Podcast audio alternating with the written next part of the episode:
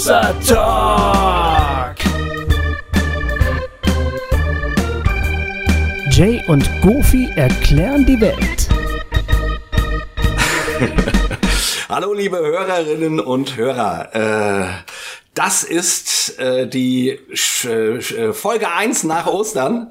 Ich, äh, ich hoffe, ihr hattet alle eine, eine schöne Osterzeit und ähm, naja, und äh, wir haben heute Antje Schrupp da und äh, ich, ich bin total aufgeregt, weil ich Antje seit äh, schon mehreren, also äh, Antje, bevor ich dich äh, begrüße, das muss ich einfach mal sagen, wir hatten schon vor drei oder vier Jahren, als wir relativ am Anfang waren, hat ein Hörer ähm, mir gesagt, ihr müsst Antje Schruppe einladen. Ich dachte, Antje Schrupp, wer ist denn das? Und dann habe ich dich gegoogelt und eben auch ein paar Artikel von dir gelesen und gedacht, boah, die, oh, die, das ist ja eine richtig kluge, so, so eine richtig kluge Frau. Äh, und aber da wir uns nun irgendwie gar nicht kannten äh, und so, habe ich dich immer mal so ein bisschen verfolgt und irgendwie gedacht, ja, die wäre echt gut und so, also, die hätte ich wirklich gerne mal da. Aber irgendwie kam es nie dazu und äh, dann hast du äh, irgendwann unsere Folge von Michael, mit Michael Blume geteilt. Und das war der Moment, wo ich dachte, so, jetzt frage ich einfach, ob du nicht Lust hast, zu uns äh, zu Wasser Talk zu kommen. Ähm, deswegen, ich freue mich tierisch, äh, bin, wie gesagt, ein bisschen aufgeregt, ähm, weil ich äh, das verfolge, was du tust. Und ähm, so wie das auch manche Hörer und Hörerinnen uns sagen, nicht immer in allem äh, zustimme, aber deine Art, über Dinge nachzudenken, sehr scharfsinnig und sehr äh, förderlich finde. So, genau. Also herzlich willkommen, Antje. Hallo, hallo, danke, dass ich hier sein darf. Genau.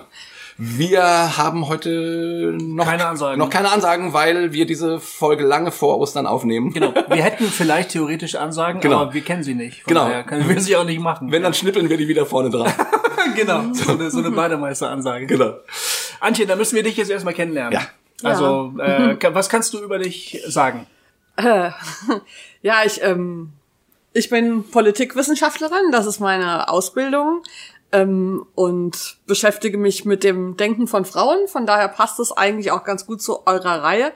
Ähm, ich ähm, bin auch fromm. Vielleicht ist das für den Podcast hier von Interesse, aber wahrscheinlich nicht so, wie sich viele andere Leute das Frommsein vorstellen. Es irritiert eben oft, wenn ich das sage, weil die Leute, mit denen ich normalerweise zu tun habe, selber sich nicht als fromm oder gläubig oder christlich verstehen. Und die finden das auch befremdlich. Die finden das befremdlich, ja. Also zum Beispiel gibt es dann so Situationen, wo mich jemand vorstellt und sagt, mach das und das und das. Und über, übrigens ist sie auch Christin, so als wäre das so was ganz krasses halt. Und ähm, das finde ich da manchmal interessant. Äh, deshalb, ähm, äh, wobei es eigentlich kein großes Geheimnis ist. Ich arbeite ja für die evangelische Kirche. Ich bin also Du bist auch Theologin, Ich bin, ne? ich habe Theologie studiert und neben Politikwissenschaft und Philosophie und ich arbeite ähm, beim evangelischen Regionalverband Frankfurt und Offenbach seit neuestem, also seit einem Jahr gehört Offenbach auch dazu. Der Feind gehört dazu. Wir haben da schon die Wiedervereinigung geschafft, sozusagen, die anderen noch nicht.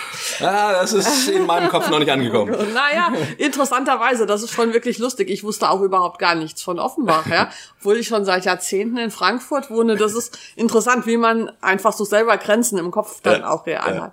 Also jetzt aber Frankfurt und Offenbach und die haben eben eine Mitgliederzeitung mit dem originellen Namen Evangelisches Frankfurt und Offenbach schon seit vielen Jahrzehnten und da bin ich Redakteurin. Also da arbeite ich auch für die Kirche. Mit einer halben Stelle und mit der anderen halben Stelle ja, mache ich halt freie Sachen, publiziere, schreibe Bücher, halt Vorträge, überwiegend zu Them Feminismus-Themen, ja. Aber du schreibst auch viel über Gott und über die, den Genau. christlichen Glauben, über Theologie und so. Genau, also ich habe aber meinen Gott-Blog, ich, ich blogge ja auch und ich habe halt einen einen weltlichen Blog und einen Gott-Blog sozusagen. ja. Den habe ich extra eingerichtet, weil ich mir nicht so sicher war, wie äh, viele also Leute sich dafür ähm, interessieren würden. Und viele abonnieren ja Blogs oder so und ich äh, finde das Wort Gott halt maximal missverständlich. Und wenn man nicht immer erklärt, was man damit meint, gibt es dann die wildesten Fantasien. Und deswegen habe ich gesagt, so für die, die sich interessiert, mache ich dann auch noch einen Gott-Blog und für die anderen, die lasse ich damit sozusagen in Ruhe oder auch verhindere, dass, dass dann die absurdesten Debatten aufkommen Ja. über, über Sachen, über die ich gar nicht diskutieren will. Ja. Aber sag mal, ähm, also du bist äh, du bist wirklich sehr engagiert im Thema Feminismus und, und Theologie, zumindest was ich so mitkrieg. Äh, wie, wie kommt das? Also wie, wie, wie, wie ist deine Geschichte? Ich, Ja. äh, Ja, also ich komme nicht aus einer religiösen Familie. Meine Eltern ähm, sind nicht keine KirchgängerInnen und sowas. Und ich habe mich im Prinzip selbst als Kind in die Kirche eingeschult, sage ich immer, mhm. weil ich bin in einem Dorf im Taunus groß geworden, wo es keine ähm, keine Kindergarten oder sowas gab. Also vor der Schule gab es nichts, wo man als Kind, ich bin die Älteste, hatte also keine älteren Geschwister, äh, mit anderen Kindern viel zu tun haben konnte und deswegen ähm, kann ich, also war es wohl so, das habe ich erzählt bekommen, dass ähm, dass ich beim Sonntagsspaziergang eben vor der Kirche viele Kinder sah und dann beschlossen habe, da will ich auch hin. Und mein Vater, der mit mir spazieren war, war wohl etwas irritiert, weil er eben nicht auf die Idee gekommen wäre, in die Kirche zu gehen. Ja. Aber er hat mich dann begleitet und ab da war ich dann eben im Kindergottesdienst. Also es war der, war der Kindergottesdienst, ja. der da stattfand. Und so bin ich eigentlich dann in dem Dorf, das, äh, wo ich aufgewachsen bin, in die Kirchengemeinde gekommen über den Kindergottesdienst ja. und später Jungschar. Und es hat sogar dazu geführt, dass ich dann Theologie studiert habe, weil ich dachte, das, was der Pfarrer da macht, das ist so lustig. Also das ist das, was ich in meiner Freizeit mache. Das muss ja ein cooler Beruf sein, wenn man das dann sozusagen hauptberuflich ja. machen kann, während andere Leute, sag mal, richtig arbeiten müssen. kann der das machen, was ich eigentlich in meiner Freizeit mache. Und so habe ich dann auch Theologie studiert. Ja um dann aber relativ schnell festzustellen, dass ich keine Pfarrerin werden will, weil was mir in dem Dorf eben nicht bekannt war, dass hinter der Gemeinde auch noch eine Kirche steht mit einem großen äh, sagen wir mal, ideologischen Gebäude und mit ähm, Verkündigungszielen und so weiter. Und dann wurde mir klar, dass ich eigentlich diese Kirche nicht repräsentieren möchte. Ja. Und dann habe ich dann gesagt, okay, dann werde ich eben Politikwissenschaftlerin, dann kann ich sagen, was ich meine. Mhm. Bist du mehr so ein Freigeist? So siehst du dich selber so? Ähm, ich, was verstehst du darunter, dass ich? Dass du ja. dich nicht äh, gerne auf Parteilinie festlegen lassen möchtest, dass du gefälligst denken möchtest, was mhm. du willst und dir nicht vorschreiben lassen möchtest, was und was nicht. So ja, ich kann mir gar nicht vorstellen, wie man sich Denken vorschreiben lassen kann. Also weil ja. das wäre ja nachplappern, das wäre ja nicht denken. Also von daher muss man ja selber denken. Ähm, die Frage, inwiefern Institutionen eine Berechtigung haben, die sagen wir mal sowas wie ein Kanon oder eine Verbindlichkeit festlegen, ist eine ist eine interessante und ich glaube, dass die schon Berechtigung haben. Also mhm. und ich kann auch ich verstehen, warum jetzt mal es eine Kirche gibt, wo nicht alle erzählen können, was sie wollen, die da drin sind. Hm. Das ist schon, oder auch Parteien, die dann ein Programm haben und ja, ja. es ist ja. Ich stehe kurz davor, äh, der so, SPD ja, beizutreten ja, genau, und ich, ich zucke immer so, ne, wo ich denke, oh nee, aber dann muss ich mich da damit irgendwie identifizieren, was da passiert. Genau. Und, und, ähm, und also ich würde das für mich nicht wollen, aber ich kann verstehen, wenn andere das machen hm. und auch kann auch akzeptieren, dass es das gibt, sehe auch die Notwendigkeit mhm. bis zu einem gewissen Punkt ein, wobei sich sie bei Parteien mehr einsehe als bei der Kirche. Mhm. Weil da geht es halt auch um andere Sachen. Parteien haben ja auch Funktionen, die müssen ja auch wirklich dafür sorgen, dass was läuft oder so. Die, das, wohingegen, ob, ob man in der Art eine Kirche braucht, die sozusagen vorgibt, was rechtgläubig und was ungläubig ist, da bin ich mir gar nicht so sicher. Mhm. Mhm. Ja. Weil wozu braucht man das eigentlich? Also, ja. weil es gibt ja. ja dann doch immer wieder äh, Schismen und dann die anderen spalten sich ab und machen ihre eigene Kirche. Von daher kann man doch eh gleich sagen, wir, also es gibt den einen gemeinsamen Nenner nicht so. Das stimmt. Es, wir, wir, also Jay und ich stammen ja mehr so aus der evangelikalen Bewegung, jedenfalls so von der Herkunft aus da gibt es das vielleicht nicht, so eine Art Lehramt oder so, aber da gibt es immerhin Peer Group Pressure, ne? Die gibt's ja schon, also die, ja. wo dann irgendwie dann doch die Mehrheit so einen gewissen Druck ausübt auf vielleicht eine Minderheit, die dann eben auch sowas wie Rechtgläubigkeit vorschreiben möchte, am liebsten, wenn sie, wenn sie es könnte. Oder wo quasi unausgesprochen davon ausgegangen wird, dass alle das gleiche denken. Vielleicht an ein paar Außengrenzen ein bisschen die einen mehr so und die anderen mehr so und so, aber im Großen und Ganzen ist die Mitte, wird ja immer auch mhm. gesagt, die Mitte ist klar, die Mitte ist Jesus Christus ähm, in diesem Bereich ähm, und dann, aber dann steht auch schon fest, was damit gemeint ist, sozusagen mit wenn man sagt, die ja. Mitte ist Jesus Christus. Also welche, ähm, welche ähm, welche Form von Jesus Christus quasi, also mhm. welches Bekenntnis damit ge gemeint mhm. ist. Und äh, das siehst du ja ein bisschen anders. Also äh, zumindest nicht, äh, was ich so gelesen habe, ist, ähm, würdest du auch hier gerne äh, diverser ähm, über die Ansichten nachdenken, ne? Ja, was die das- kirchliche Mitte ist oder so. Ja, also sag mal, da wo ich herkomme, ist das nicht so das Problem, weil, weil, ähm, sag mal, die verfassten Kirchen, die Landeskirchen sind ja in sich pluralistisch. Also da ist ja, ist es ja, da gibt es auch dann diese Pressure Groups gar nicht. Das ist dann eben auch der Vorteil von der Institution. Wenn die so groß ist, dann muss die intern plural sein und sie reflektiert diese Pluralität natürlich auch immer, weil sie ja auf irgendeinen Synoden oder sowas zu Beschlüssen kommen muss, bei denen dann immer offensichtlich ist, man kann sich eigentlich nur auf sowas ganz Nichtssagendes einigen, weil nur das ist der, so der, der gemeinsame Nenner ist eben sehr klein. Und Ja. deswegen sind auch landeskirchliche Stellungnahmen immer so relativ banal, weil das eben nur der, es gibt halt keinen größeren gemeinsamen Nenner. Und das fände ich eigentlich gut, ähm, weil das natürlich klar, wenn du das nicht hast, hast du dann eben eher den, Grupp, äh, den Druck, äh, dich gemeinsam zu definieren. Und das kann dann eben enger werden Ja. als als die Institution. Ich wusste lustigerweise, als als ihr das vorhin geschildert habt, so ein bisschen an die Frauenbewegung denken, weil die so ähnliches Problem hat Ja. wie die evangelikale Bewegung, dass man auch denkt, wir sind die Feministinnen und damit wissen wir ja alles, aber wenn man dann halt ins Konkrete geht, ist man sich doch nicht einig und äh, empfindet das dann aber immer als ein Problem, wobei ich das ja als interessant empfinde. Also weil wenn ähm, also zum Beispiel sagen wir mal, wir haben äh, Konflikte zum Thema Prostitution und die einen sagen, man muss es verbieten und die anderen, man muss die Situation von Sexarbeiterinnen verbessern, aber nicht mit Verboten, dann ist das ja eine interessante Auseinandersetzung. Ja. Ähm, aber ähm, wenn es dann halt zu Gruppendruck kommt, ja, dass, dass man dann halt die Gegenseite moralisch verurteilt, weil sie eine andere Meinung hat, dann wird's halt unschön. So. Und es gibt halt leider, es gibt halt interessanterweise bei der Frauenbewegung auch keine Institutionalisierung. Also die Frage, wann eine Bewegung sich institutionalisiert und wann nicht, ähm, ist eben schon interessant, weil war, zum Beispiel die Umweltbewegung hat sich institutionalisiert in den Grünen, ja, oder die Arbeiterbewegung hat sich in Parteien, die Frauenbewegung aber nicht. Ja. Ja, und, und beim Christentum ist es so halbe halbe, ne? Ein Teil hat sich institutionalisiert und ein anderer Teil eben nicht. Oder ist und, wieder ausgebrochen, Oder ist wieder, genau. Oder die Institutionalisierung war nie komplett und nie nachhaltig und immer nur, ja, so. Ist die Frauenbewegung zu jung dafür? Oder, Die oder ist ja auch nicht jung, die ist ja auch so alt eigentlich, Eigentlich wie, schon, ne? wie die wie Adam und Eva, ne? ja. Also wie die Geschlechter, so alt wie die Geschlechterdifferenz, würde ich sagen, gibt es auch eine, oder nein, vielleicht so alt wie das Patriarchat. Also im Prinzip, Aber dass sich die Bewegung als Bewegung versteht, also ja, ja, also äh, sagen wir mal, die ähm, Politik hat sich ja auch nicht immer in Form von Parteien organisiert und trotzdem gab es schon immer Politik.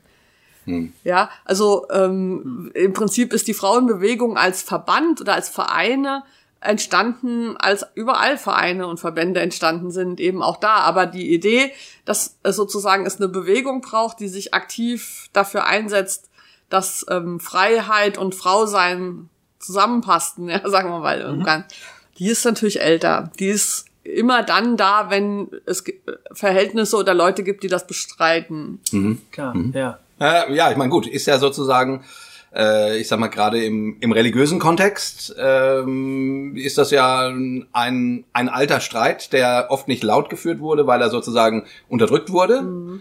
Ähm, ich ich finde immer, äh, Jesus macht darin erstmal eine ganz gute Figur, so, ne? Ähm, ähm, Im Umgang mit Frauen, äh, gut, dann in den neutestamentlichen Schriften gibt's dann den, in den äh, in den paulinischen Schriften oder heute sagt man, das sind eigentlich nicht die, die ihm zugerechnet werden, aber egal, also die, die traditionell Paulus, äh, also auch im Timotheusbrief, im Konterbrief und so weiter, gibt's dann eben die sehr, äh, also die wahrscheinlich deine Lieblingsstellen, Stellen, ja, ja. deine Lieblingsstellen, ne?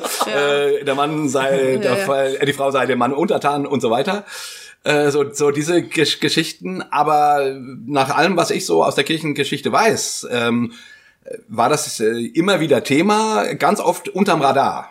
So, ne? Ähm, ähm, und dann jetzt natürlich mit der äh, Aufklärung und dem der Säkularisierung und so weiter, äh, Demokratisierung äh, ist das Ganze ähm, sehr äh, immer größer geworden. Ich bin ja eine Zeit lang, als ich überlegt habe, ob ich Atheist werde, Ah. äh, ob ich Atheist werde, werde war mit ein Grund, ähm, ähm, weil weil mich so also weil mich so fertig gemacht hat, dass die Kirche äh, sich an dieser Stelle so lange, so vehement äh, geweigert hat. Also quasi, also also dass nicht Christen kommen mussten mm. und sagen, jetzt ist aber mal Schluss. Ähm, ja, geweigert ist ja noch nett ausgedrückt, also gewaltsam ja. unterdrückt hat. Ja, genau, also. genau. Ja. Also es war mit ein Grund, der und jetzt nicht nur die Frage, sondern auch manche andere politische Frage, dass ich, äh, das hat mich wahnsinnig frustriert, dass ich irgendwie dachte, oh, es kann doch nicht wahr sein, dass wir, also dass, dass uns das äh, quasi Menschen, die gar nicht an Gott glauben, vormachen müssen. Aber äh, war halt ja. so. Ja. Also ja, also äh, und warum bist du dann doch nicht Atheist geworden? Ähm, das hatte jetzt nichts mit dieser Frage ah, okay. zu tun, sondern es hat sich. Der anderen Seite hat was überwogen. Genau, also es, äh, also es, also es hatte was damit zu tun, dass ich, dass ich wieder einen spirituellen Zugang gefunden habe, wo ich irgendwie dachte, ah, da resoniert was. Da ist doch etwas, äh, was, an das ich mich gerne anlehne, in das ich mich hineindenke und so weiter. Wir haben damals dann immer gesagt, ja, aber es waren doch Christen auch schon immer äh, engagiert und so. Und das stimmt ja auch. Also auch Christen haben schon durchaus politisch gute Dinge in Bewegung gebracht äh, und so. Gibt's schon auch. Ähm, und dann musste ich halt einfach damit leben, ich, ich sag's mal mit dem Jesuswort, dass der liebe, also und das ist jetzt nur als Metapher mhm. gemeint, dass der liebe Gott äh, die Steine ge, ge, gebrauchen musste, weil die Kinder Abrahams, die Kinder Gottes nicht offen genug waren, um, äh, um das zu tun, was das mhm. Evangelium von uns möchte. Also sagen wir mal so, du hast eben gesagt, Jesus macht gar keine so schlechte Figur und das mag stimmen oder nicht. Also in dieser Argumentation ist immer auch so ein leichter antijudaistischer Schlag drin. Also wir hatten die in der feministischen Theologie ja diese Debatte, Jesus der erste neue Mann. Franz Alt war das oder so, aber ja. es gab einige feministische Theologinnen in den 80ern, die das so ein bisschen so dargestellt haben, das böse Judentum war ganz fürchterlich patriarchal, dann kam Jesus, der Freund der also Das meinte ich jetzt aber gar nicht. Nein, aber ja. deswegen sozusagen will ich jetzt also weil die ganze mein, Antike war ja patriarchal. Ja, also. genau. Und also ja, aber war Jesus, ob Jesus besonders unpatriarchal war oder nicht, will ich jetzt gar nicht beurteilen. Was mein entscheidender Punkt ist, ist, dass ähm, viele Frauen offensichtlich in Jesus etwas Attraktives sahen, also in seiner Botschaft. Ähm, es gab einfach in der Jesusbewegung, und da, davon ist die Bibel ja klares Zeugnis, viele Frauen, die irgendwie wohl diese Botschaft gut fanden und ja auch sehr maßgeblich ähm, daran beteiligt waren, ähm, diese frühe Christenheit irgendwie zu prägen, zu organisieren und so weiter. Ja. Und das ist für mich ein Grund zu sagen, dass also wenn es doch so viele Frauen gab, die das interessant fanden, dann kann ich mich doch auch anstrengen und gucken, ob da was Interessantes ist. Was haben die denn da gesehen? Und das Argument kann man im Prinzip ja auch durch die gesamte Kirchengeschichte ziehen. Es gab eben immer viele Frauen, die das Christentum ähm, geprägt haben und darin was gefunden haben, was auch für sie mit ihrer Freiheit und damit mit der Freiheit der Frauen ähm, in Verbindung standen. Und für mich sind diese Frauen mal eine größere Autorität als das, was irgendwelche Kirchensynoden beschlossen haben. Also wenn wir sagen, ich trete aus der Kirche aus, weil sie ist so patriarchal, hat man ja wieder diesen Patriarchen innerhalb der Kirche die Deutungshoheit mhm. gegeben. Die, ja, also was interessiert mich, was im Timotheusbrief steht? Mhm. Also warum ist das so, also weil er ist Timotheus oder wer auch immer den geschrieben hat, war ja wohl nicht Paulus oder so. Mhm. Aber es ist mir total egal. Mich interessiert, warum hat Maria Magdalena sozusagen, ist die da mitgelaufen? Warum hat sie mit Jesus diskutiert? Warum äh, was, was, was war das Interessante für die? Und es, ich habe mich ja immer gefragt, wie kam es eigentlich, also wie kommt es eigentlich dazu oder wie ist es dazu gekommen, dass das Christentum so eine, sag ich mal, sexbesessene Religion geworden hm. ist? Hm. Also die sozusagen, wo man jetzt ja sehen muss, dass sozusagen das, wo sich Christen, wenn man, wenn sie in Erscheinung treten, hervortun, ist mit irgendwelchen Sexualitätsreglementierungssachen. Ich finde dazu in der Bibel nicht viel. Also das gibt es zwar, so zwei, drei, vier Stellen, aber im Vergleich zu anderen Themen, die in der Bibel stehen, Gerechtigkeit, Frieden, Ausgleich, Armut, Reichtum, ähm, keine Ahnung, Nächstenliebe, all diese Sachen, die sind doch viel, viel, viel wichtiger. Also wohl vom, vom Gehalt her als auch von der Menge der ja, Erwähnungen stimmt. her, ja? ja. Wieso picken sie sich diese fünf, sechs Stellen raus und machen sie zum Markenzeichen des Christentums, ja? Ähm, das habe ich immer nicht verstanden. Ähm, aber ich lese gerade ein sehr interessantes Buch über Apokryphen und die Darstellung von Geschlecht in Apokryphen, also in Texten, die zwischen dem ersten und dritten Jahrhundert entstanden sind, die es dann aber nicht in die Bibel geschafft haben, sondern die einfach aber in dem Kontext des frühen Christentums entstanden sind. Und da ist mir klar geworden, dass tatsächlich das Thema der Sexualität ähm, nicht bei Jesus, da ist es eben völlig unwichtig, aber bei der ähm, Gründung des Christentums äh, in den ersten Jahrhunderten sehr wichtig war, und zwar aus verschiedenen Gründen.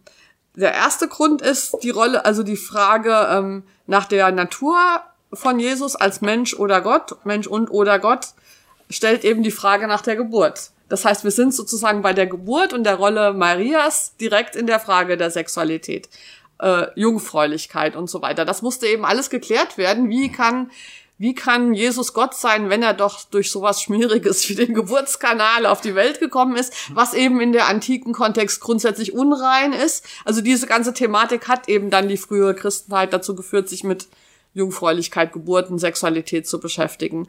Ein anderer Punkt war eben die Frage, dass Frauen so eine wichtige Rolle hatten in den frühen Gemeinden, hat eben dazu geführt, dass man das in Übereinkunft bringen musste mit der patriarchalen Umgebung. Also ja. wie, ja, wie, was heißt das denn für unsere Geschlechterverhältnisse? Und da gab es ja, da muss man tatsächlich sagen, dass das, was sich durchgesetzt hat, dann als offizielle christliche Position nicht immer das Dümmste war. Ja? Also es gab zum Beispiel andere ähm, Ideen, dass Frauen sozusagen vermännlicht werden, um dann auch ähm, spirituell sein zu können. Also tatsächlich. Inwiefern? Die Moses zum Beispiel, ja, ja, ja. Christen, ja, genau. Die Idee so. sozusagen, es gab in so in den in den frühen apokryphen Evangelien sowas sozusagen, Frauen können auch den Geist empfangen oder können auch alles verstehen, weil sie dann wie Männer werden, sozusagen, so. ja. Äh, das ist, ist zwar einerseits schön, andererseits natürlich auch nicht, weil ich will ja nicht erst wie ein Mann werden, um auch es kapieren. Also, aber ja. es heißt, dass diese Sachen total intensiv diskutiert worden sind. Mhm. Und ein dritter Punkt war, weil dass die frühen Christen ja sozusagen in der, in der Verkündigung des Reichs Gottes im Prinzip das so verstanden haben, dass wir das Paradies uns wieder zugänglich wird. Also die Erlösung, die Jesus Christus brachte, bedeutet eigentlich die Rückkehr in paradiesische Zustände. Und wenn wir im Paradies sind, sind wir bei Adam und Eva und der Frage der Schuld und der Rolle der Frau und Mann. Also die, das heißt, das war jetzt ein dritter und all diese Gründe haben dazu geführt, dass dieses Thema der Geschlechterverhältnisse und der Sexualität einfach im frühen Christentum dann total wichtig wurden, hm. als eben klar wurde, wir kommen jetzt nicht sofort, also das Ende der Welt kommt nicht sofort, sondern wir müssen jetzt noch ein paar Jahrhunderte weiterleben. Hm. Da stellte sich dann die Frage, was heißt das? für unsere Geschlechterverhältnisse. Was bedeutet das zum Beispiel für Enthaltsamkeit? Was bedeutet das für, für Sex haben und mhm. so weiter und so fort? Und so erkläre ich mir, dass das kam, ah. dass das Christentum vergessen hat, dass es eigentlich um Frieden, um Gerechtigkeit, um Nächstenliebe und so weiter geht, sondern sich so auf dieses Sexualitätszeug fixiert. Also ganz kurz, ich muss das nochmal verstehen. Also ich stelle mir das so vor, wenn ich das dich richtig verstehe. Die frühe Kirche findet sich so vor, wie sie so ist. Also es gibt äh, viele Männer, die führende Positionen haben. Es gibt aber auch einige Frauen, die führende Positionen haben. Es gibt Lehrerinnen, es gibt Apostelinnen. Äh, Junias ist so ein Fall, die, die verschwinden so ein bisschen im Dunkel der Geschichte, aber es muss sie gegeben haben. Und äh, du sagst also, die Kirche betrachtet sich selbst und sagt, wie gehen wir damit theologisch jetzt eigentlich um? Ja, wobei es gar noch keine Posten gab. Es war ja, gab ja nur eine Bewegung. Ja. Ich meine, das waren ja anfangs einfach Juden und Jüdinnen, von daher brauchten sie gar keine eigene Struktur. Erst sozusagen durch die. Aber also Gemeinschaft äh, genau, fordert Struktur, ne? Man muss neue Strukturen schaffen oder Regeln äh, ernennen oder nicht. Naja, aber nicht sofort. Ja, also, aber es passiert doch relativ automatisch. Irgendwelche Leute äh, ja, aber das kann ja ganz unterschiedlich sein. Das ist hier so und in Jerusalem so und in Philippi mhm, so ja, und so weiter. Ja, also das muss ja. ja keine einheitliche Struktur Stimmt. sein. Jede Gemeinde macht, was sie macht. Ja, genau, oder ja. ist äh, die einen verstehen sich als Gemeinde, die anderen nur als Kaffeekränzchen, keine Ahnung. Mhm. Das war ja nicht strukturiert. Aber genau das musste sich halt herausbilden in dem Moment, wo klar war, dass jetzt nicht es nur darum geht, die nächsten fünf Jahre auf die Endzeit zu warten, sondern tatsächlich sich langfristig eine Struktur zu geben, ja. dann haben sich erstmal diese Sachen gestellt. Dann ist war eben die Frage, okay, jetzt machen wir offizielle Posten. Und wenn man offizielle Posten macht, muss man eben beschreiben, wer darf die haben, wie kriegt man den und so weiter. Und, und deswegen, und man muss ja auch dann gucken, wie kann man das zusammenbinden. Deshalb ja diese Konzile und so weiter, diese Versuche, diese natürlich sich völlig unterschiedlich entwickelnden Bewegungen. Aber es gibt ja bei Paulus erste Ansätze. Also ein, ein, ein Gemeindevorsteher muss verheiratet Ja, genau. sein, er soll nicht so viel Alkohol trinken, er soll seine Frau nicht schlagen. Aber Paulus war Ahnung, was damals ja nur einer von vielen. Das Genau. war halt der, der Aber hinterher gewonnen hat. Aber Genau, aber es gibt erste Anzeichen Ja, dafür, genau, wie so ja. eben Strukturen geschaffen werden oder Regeln Genau, äh, genannt werden. genau, genau. Aber das war ja, wer war Paulus? Das war ja jetzt auch nur irgendwie jemand. Ich finde Paulus übrigens gar nicht so schlecht. Also Nee, nee, nee, nee, auch nee, nee. nicht, auch nicht aus feministischer Sicht. Also der wird ja femin, weil er hat natürlich tatsächlich auch ähm, ähm, auch positive Sachen. Also die ganzen egalitären Positionen der, der Gemeinde, ja, hier ist nicht Jude und so. Das wollte ich das ist sagen. natürlich eine gute. Also, ähm, ne, es gibt weder Ju- Jude noch Grieche, weder Mann noch Frau noch Sklave noch Freier. Das wäre ja auch ein Strang, den man hätte verfolgen können. Also jetzt so Ja. richtig doll verfolgen können. Aber äh, strukturell hat sich dann ähm, im Christentum rausgebildet, dass die Frauen im Klerus nichts zu sagen hatten und äh, Ja. letzten Endes da, das Patriarchat wieder gewonnen hat. So. Ja, genau. Also es ist sozusagen, ich weiß, ich kann nicht beurteilen, inwiefern es im vierten, fünften Jahrhundert im Römischen Reich möglich gewesen wäre, eine Institution wie die Kirche zu haben, die staatlich anerkannt ist, aber Frauen in Führungspositionen hat. Also das weiß ich nicht, ob das möglich gewesen wäre. Ähm, und ich habe zu, bis zu einem gewissen Grad Verständnis, dass man das in der, so einer Situation dann einfach, ist immer die Frage, wie, wie viel ähm, Idealismus hat man, wie viel Pragmatismus. Aber und wenn ich eine staatlich anerkannte Institution sein will, muss ich mich natürlich den Geflogenheiten anpassen. Aber das gibt keinen Grund mehr, das heute zu haben. Also wenn man das heute noch macht, wo ja der Staat sich verändert hat oder die, der Zeitgeist anders ist, wäre es ja umso, also eigentlich müsste das Christentum vorne weg gewesen sein, zu sagen, okay, endlich haben sich die Zeiten geändert. Wir wussten es eigentlich schon immer, haben uns damals sozusagen angepasst, ja. Deswegen habe ich, deswegen hat mir das so, Ja. äh, hat mir das so schräg gesessen, weil ich dachte, ja, da ändert sich was und die Kirche Ja, ist der genau. größte Bremser. Ja, das ist einfach, das, lag, das liegt aber dann halt, Institutionalisierung ist halt immer auch mit Macht verbunden, ne? Und wenn du Macht hast, willst du die behalten. Ganz so einfach ist das, ja. Aber äh, es wird ja auch jetzt, also heute wird argumentiert, naja, das gibt doch die Natur schon vor. Du hast dich mit dem, mit dem Ja. Papier des Vatikans auseinandergesetzt in einem, in einem Artikel für die Zeit. Ähm, das ne, habe ich gelesen Ja. im Juni.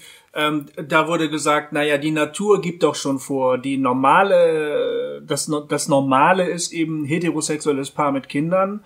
Äh, und, und da sieht man ja schon, also äh, wer welche Rolle zu spielen hat. Und ähm, das findet ja großen Anklang nicht nur bei frommen Menschen, auch bei sonst stark konservativen Menschen.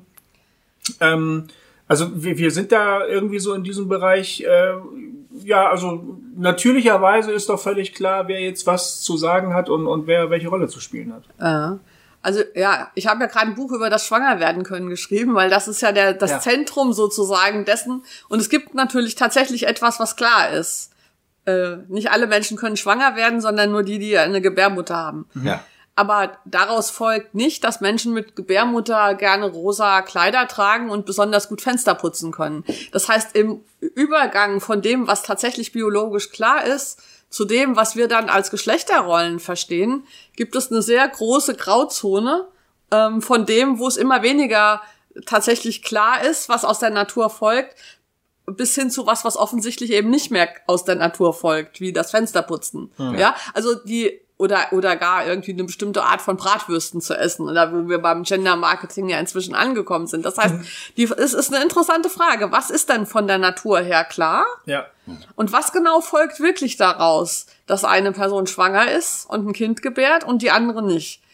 Was folgt daraus politisch, strukturell und was aber nicht? Das ist aber eine Frage, über die wir uns unterhalten müssen, Mhm. wir reden müssen. Also ähm, ich kann nicht einsehen, warum aus der Tatsache, dass, dass ich vielleicht mal hätte schwanger werden können, was ich persönlich zum Beispiel gar nicht realisiert habe. Wahrscheinlich, ich weiß es ja auch gar nicht, also nicht alle, äh, von denen man es glaubt, können dann ja tatsächlich schwanger werden, aber was folgt daraus, dass ich kein, keine Theologie verstehen kann, dass ich nicht predigen kann. Warum? Ja, also das sind doch Dinge, die überhaupt nicht feststehen. Und wenn man sich anschaut, was behauptet wird, was aus der Natur angeblich folgt, dann finde ich es oft immer recht leicht zu sehen, dass da eigentlich es darum geht, die eigene Meinung darüber, wie Geschlechterverhältnisse sein sollten, nicht selbst vertreten zu müssen, sondern sich hinter der Natur zu verstecken, Mhm. alternativ auch hinter dem lieben Gott.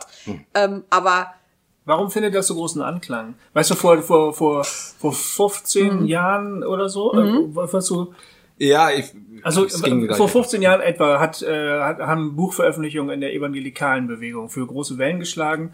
Der Autor hieß John Eldridge. Ähm, Der hat über den Mann und die Frau geschrieben. Und der hat eben geschrieben, ähm, ähm, der Mann ist von Gott so geschaffen, die Frau ist von Gott so geschaffen. Der Mann ist ein Eroberer, er liebt ähm, ähm, Landkarten, er, er liebt dieses Abenteuer in der Natur. Die Frau ist an und für sich eine Prinzessin, die gerettet werden möchte. Und das, also das hat er so expliziert in so mehreren Büchern. Das hat wahnsinnig großen Anklang gefunden. Ähm, Leute waren zu Tränen gerührt, weil sie endlich Erzähl mal den, den, Ja, die Geschichte. echt? ich habe in, den- in den- ein, ich habe für für ein ein evangelikales Werk gearbeitet damals. Wir hatten so ein Mitarbeitertreffen. Wir saßen ähm, beim, beim Mittagessen zusammen und eine Frau hat erzählt, dass sie und ihr Verlobter dieses Buch gelesen haben. Und also bei, und sie und sie hat gestrahlt vor Freude und sie ist vor Freude in Tränen ausgebrochen, weil sie sagen konnte, jetzt weiß ich endlich, dass ich in Wirklichkeit eine Prinzessin bin. Und mein Mann ist ganz froh, das hätte man ihm so nicht ohne weiteres zugetraut, aber er ist in Wirklichkeit ein Krieger und ein, ein, ein Eroberer. Und beide ähm, waren wahnsinnig dankbar, dass man ihnen diese Rolle jetzt zugesprochen hat. Ne? Und diese, dieses Phänomen, das war nicht, nicht vereinzelt, sondern das hat recht weite Kreise gezogen, so dass ich, ich habe dann mal irgendwann Ah, es gibt Männerarbeiten, Ja, die, ja, das, ja. die damit arbeiten und das doll ich, betonen. Ich, ich habe einen, ich hab einen polemischen Artikel über dieses Buch geschrieben und habe dann recht erboste Reaktionen darauf bekommen, auch von vielen Frauen, die, die, die gesagt haben, also das, was fällt dir ein, das so lächerlich zu machen? Ne? Warum findet das so einen großen Anklang deiner Ansicht nach? Naja, sag mal, ähm, es hat natürlich einen gewissen Charme in einer, in, einem, in einer Welt zu leben, wo alles klar und schön geordnet ist, wie es sein soll. Das ist, da, das ist halt eine große Sehnsucht, ähm, diese Verantwortung selber äh, Verantwortung zu tragen für die Entscheidungen, die man trifft. Das ist halt einfach ähm, eine große Verantwortung auch. Also Freiheit ist anstrengend. Und äh, wenn ich sage, ähm, ähm, wenn ich sagen kann, also zum Beispiel, wenn ich mich entscheide, nach traditionellen Rollen zu leben, was ja auch viele äh, Leute heute tun, weil das eben immer noch das ist, was strukturell am meisten gefördert wird. Also wenn du keine Probleme im Leben haben, äh, haben willst, dann machst du das, was alle machen und was so vorgesehen ist, dann kommst du am leichtesten durch. Deshalb entscheiden sich ja viele, also es gibt ja immer diese Untersuchungen, wenn man junge Paare fragt, dann sagen die alle, sie wollen gleichberechtigt sein. Wenn man sich anguckt, wie sie tatsächlich leben, dann ist es tatsächlich, sind sie eben nicht gleichberechtigt, sondern sie sind nach traditionellen äh, Mustern äh, haben sie sich die Arbeit verteilt. Und das müssen sie ja heute rechtfertigen, zum Beispiel vor Feministinnen wie mir, die dann kommen und sagen, ah, so und dann müssen sie das rechtfertigen. Und zu sagen, ähm, das ist von der Natur so vorgesehen, ist natürlich dann angenehm sozusagen. Es erklärt, warum ich einfach das mache, was alle machen, weil die Natur das so will. Und dann muss ich mich nicht mehr verteidigen. Ähm, Und ich muss auch mir selber nicht überlegen, ob das eine richtige Entscheidung war, weil in dem Moment, wo du alles selbst entscheidest, musst du ja auch immer für deine Misserfolge gerade stehen, ja. Und wenn dann dein Mann, also wenn du dann halt geheiratet hast und fünf Kinder gekriegt hast, deine eigene Berufstätigkeit hinten angestellt hast und so weiter und dich dann irgendwie dein Mann mit einer Jüngeren verlässt, was ja in zwei von drei Fällen passiert, dann bist du gearscht. Und dann musst du sagen, okay, ich bin selber dran schuld. Ich, die Feministinnen haben mir ja gesagt, dass es so kommen kann. Ich hätte also früher was anderes. aber ich habe das gemacht, weil es so schön bequem war. Wenn ich dann sagen kann, aber der liebe Gott wollte das so, dann bin ich raus. Ich glaube, das ist einfach die Sehnsucht dahinter, klare Regeln von irgendwie oben zu haben, die, ähm, äh, ja, aber es ist, ich meine, es funktioniert halt nicht, da es eben nicht stimmt, dass Männer so sind und Frauen so sind, führt es halt oft, äh, klappt es am Ende nicht. Also diese Beziehungen gehen kaputt, die passen auch nicht mehr in die heutige Zeit. Ähm, es haben sich Verhältnisse geändert, die Leute werden dann nicht langfristig glücklich mit. Und das finde ich halt das Problematische dabei. Also ähm, man lügt sich halt, solange man es gut geht, was in die Tasche. Und äh, denen, bei denen, die es nicht, wo es nicht gut geht, denen gibt man dann die Schuld, weil sie dann irgendwie sich falsch verhalten hätten. Und kann man machen, aber ich finde es nicht besonders, also ich finde es weder attraktiv noch, es, es stimmt halt einfach nicht. Männer sind nicht so. Also es ist einfach nicht wahr. Oder, Also, oder könnte man vielleicht sagen, äh, nicht alle Männer sind so und Ja, nicht alle Frauen klar, sind natürlich. so, weil es Ja. mir fallen schon Männer ein, wo ich denke, ja, nee, das, das passt schon. Äh, Und dann fallen mir Leute wie, wie ich ein, wo ich denke irgendwie, nee, sorry, der Krieger war ich nie. Also äh, ich, bin ein kleiner, dicker Intellektueller. Also ich, ich, ich rede gerne ähm, und ich äh, und ich denke gerne, aber ich aber ich gehe nicht gerne auf die Pirsch und äh, und suche Schätze oder so. Also sagen wir mal so, wenn so wäre, wenn so wäre, dass die Natur oder der liebe Gott, lustigerweise ist ja dann die Natur und der liebe Gott haben ja dieselbe Funktion. ne? Ja. Ähm, äh, wenn das so vorgegeben wäre, dann müsste man ja nicht so ein kompliziertes System haben, das diese Art Geschlechterrollen herstellt. Wenn die Menschen von Natur aus so wären, dann wären sie ja auch so, egal was wir machen. Aber ähm, wenn ich eine, wenn ich eine Beschreibung von Männlichkeit und Weiblichkeit habe, die zufällig genau so rauskommt, wie das, was in allen Büchern steht, in allen Filmen dargestellt wird, wie in allen Predigten gepredigt wird, dann kommen bei mir halt Zweifel, ja, wenn das so natürlich ist, warum müssen wir dann so eine große Anstrengung unternehmen, um das zu machen? Aber ja, das also, ist jetzt- das, das glaube ich einfach, also darauf würden jetzt sozusagen äh, konservativ orientierte Menschen, glaube ich, antworten, ja, ihr verwirrt die ja. Also ihr Feministinnen, ihr, ihr setzt denen irgendwelche, ihr, ihr setzt uns allen Ideen in den Kopf, die, die uns nun dazu bringen sollen, die gute göttliche Ordnung zu verlassen. Also Mädchen So. lieben rosa, bis sie Feministinnen treffen. Ja, keine Ahnung. Also Ah, ich, ja. ich meine, man kann das jetzt, äh, also ich meine, vom Argument geht das ja so, ne? Äh, Leute wie Birgit Kelle oder so, Ja. ähm, ähm, das ist ja genau die Ebene, auf der argumentiert wird, oder? Ja, ja, aber die, die reden das ja für die Zukunft. Die warnen ja davor, dass der Feminismus sozusagen die Schulbücher übernimmt und Ja. uns dann alle versaut.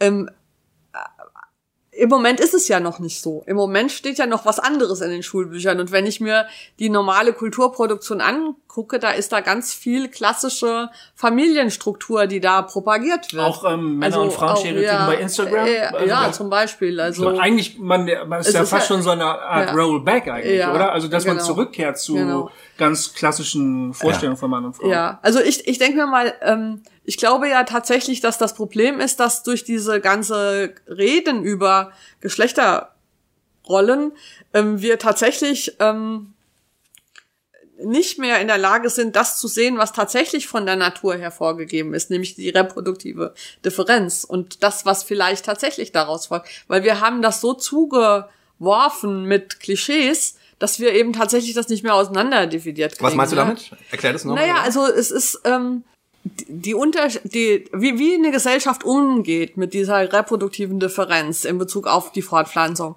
Ähm, da gibt es ja ganz von der Natur aus gesehen sehr unterschiedliche äh, Möglichkeiten. Ne? Es gibt Völker, die haben die Vielehe, weil sozusagen in der Reproduktion ist ja eigentlich okay ist, wenn viele Menschen mit Uterus sozusagen einem Spermageber zur Verfügung stehen muss, auf die biologischen Sachen. Und wir wissen ja, dass verschiedene Völker von der Natur her, also wenn es natürlich wäre, einfach sehr unterschiedliche Arten gefunden haben, damit umzugehen. Das Christentum hat ja eigentlich sozusagen die gleichberechtigt oder also sagen wir, die die die Zweier, die monogame ähm, heterosexuelle, lebenslange Zweierbeziehungen favorisiert. Aber nicht, weil es natürlich ist, sondern weil das der zivilisatorische Beitrag des Christentums sein sollte. Die Behauptung war, diese lebenslange, monogame, heterosexuelle Zweierbeziehung ist die beste Art, wie sich Menschen mit dieser reproduktiven Differenz ähm, zurechtfinden. Also war das ist doch eigentlich kein Naturargument, sondern ein zivilisatorisches Argument. Wenn man das allerdings bringt, dann muss man es eben auch argumentativ verteidigen. Das heißt, man muss erklären, warum ist das denn besser als zum Beispiel eine Vielehe. Und da könnte man ja viele Argumente dafür und dagegen bringen. Aber was äh, ich sozusagen was ich wichtig finde, ist, dass man sich hier eben im Bereich der Politik befindet. Es gibt nicht das eine Richtige, was man machen muss, sondern wenn ich als eine Glaubensgemeinschaft, die glaubt, das Beste ist die monogame Ehe, dann muss ich dafür Argumente bringen und dann muss ich auch versuchen, das so zu leben, dass am Ende dabei rauskommt, dass es auch wirklich gut ist. Das ist aber leider nicht passiert, sondern was tatsächlich passiert ist, ist, dass diese lebenslange monogame heterosexuelle Ehe dazu geführt hat, dass es zum Beispiel sehr viel häusliche Gewalt gibt, die unter den Teppich gekehrt wird, weil man sagt, das ist Privatsache, ja, weil man dann auch im Lauf des Christentums diese ähm, Ehe so ausformuliert hat, dass man irgendwann irgendwann nicht mehr unterscheiden konnte, wer ist eigentlich der Vater und wer ist der liebe Gott. Ich finde immer diese Praxis sozusagen, die ganze Familie sitzt um den Tisch, der Vater sitzt am Kopfende und alle beten Vater unser. Das ist ja eine Inszenierung, ja. die darauf angelegt ist, sozusagen den Mann Stimmt. mit Gott zu verwechseln, ja, ja? Das heißt also, im Prinzip hat das Christentum in der Ausführung dieser vielleicht interessanten Idee ähm, einfach ist gescheitert, ja. ja, mhm. weil zu viel Schlechtes daraus entstanden ist aus diesem Arrangement und deswegen würde ich sagen, wenn ich als Christentum hergehen will und immer noch die monogame heterosexuelle lebenslange Ehe als bestes Modell verteidigen möchte, dann müsste ich mich erstmal anstrengen, das so zu machen, dass es auch wirklich ein gut funktionierendes Modell ist. Und dann muss ich akzeptieren, wenn um mich herum sozusagen andere, andere Modelle entwickeln, ähm, und dann sind wir in einem Wettbewerb darüber, zu gucken, was funktioniert denn tatsächlich, was macht die Menschen glücklich, was führt dazu, dass Kinder gut aufwachsen, was funktioniert und was funktioniert ja. nicht. Und dann finde ich deswegen diese Art zu sagen, aber die Natur will das so, das ist ja echt ein bisschen feige, oder? Das ist sich aus dem Diskurs zurückgezogen. Man hat sich dann hinter der Natur verschanzt, um nicht mehr, also um machen zu können, was man will. Dann ist man, hat man keine also man muss sich nicht mehr bewähren und das finde ich. Der, der Verlauf der Argumentation ist üblicherweise, also im religiösen Bereich, Gott will das so. Hm. Ja. Warum? Gott hat das so geschaffen. Genau, ja. genau. und dann warum? Ja, aber hat er ja doch nicht. Nee, ähm, warum? Und dann, ja, und dann werden die, dann werden die Gründe geliefert, weil das gut für dich ist, weil es äh, sein Wesen widerspiegelt, weil weil Frauen gerne Prinzessinnen sind. Die, die Erfahrung zeigt, dass es den Kindern so besser geht oder so. Also die, aber das Hauptargument ist erstmal Gott will es. Und wenn man im, nicht im religiösen ja. Bereich ist, dann heißt es die Natur, es, die Natur will ja. es. So.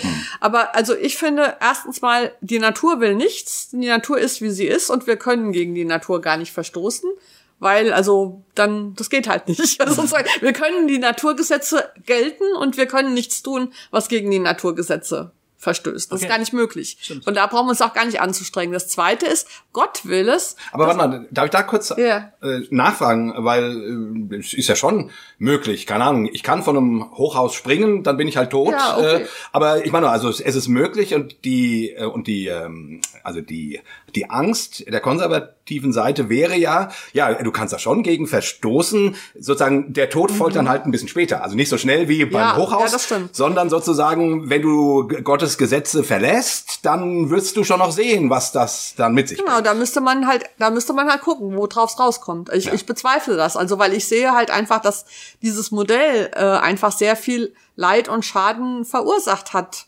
äh, vor allen Dingen, wenn man es aus der Perspektive von Frauen und Kindern äh, betrachtet. Das ist nicht, hat nicht gut funktioniert.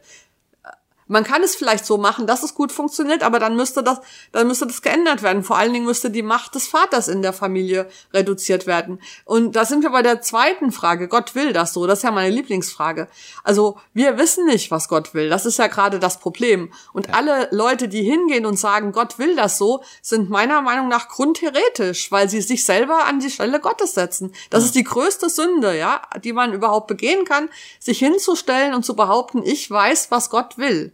Nee, ja, das ist Gott. Wir wissen nicht, was Gott will. Wir können darüber diskutieren. Wir können versuchen, das rauszufinden oder so. Wir können das nicht wissen. Und wir können, selbst wenn wir das Wissen zum Wissen meinen, individuell, dürfen wir auf gar keinen Fall irgendwelche weltlichen Herrschaftsinstrumente benutzen, um diesen von uns angeblich gewussten Willen Gottes gewaltsam gegen andere durchzusetzen. Ich finde es total krass, hm. überhaupt sich das das von können, können, mal kurze Pause, mal kurze Pause, ja. das mal sacken lassen, mhm. weil ich das einen ganz fantastischen ja. Gedanken finde und ich ich, untersch ich unterschreibe das zu 100 Prozent. Für mich ist sozusagen immer die, die die die schwierigste Sache in diesem ganzen religiösen Diskurs, wo dann rechts gegen links und die und äh, progressive gegen konservative, ja. konservative gegen progressive und so weiter, ist immer, dass ich dann beiden Seiten zuhöre und daneben sitze und denke irgendwie, äh, also ihr wisst anscheinend alle, was Gott genau will. Ja, wenn, wenn ich jetzt mal die konservative Stimme sein darf, ja. also,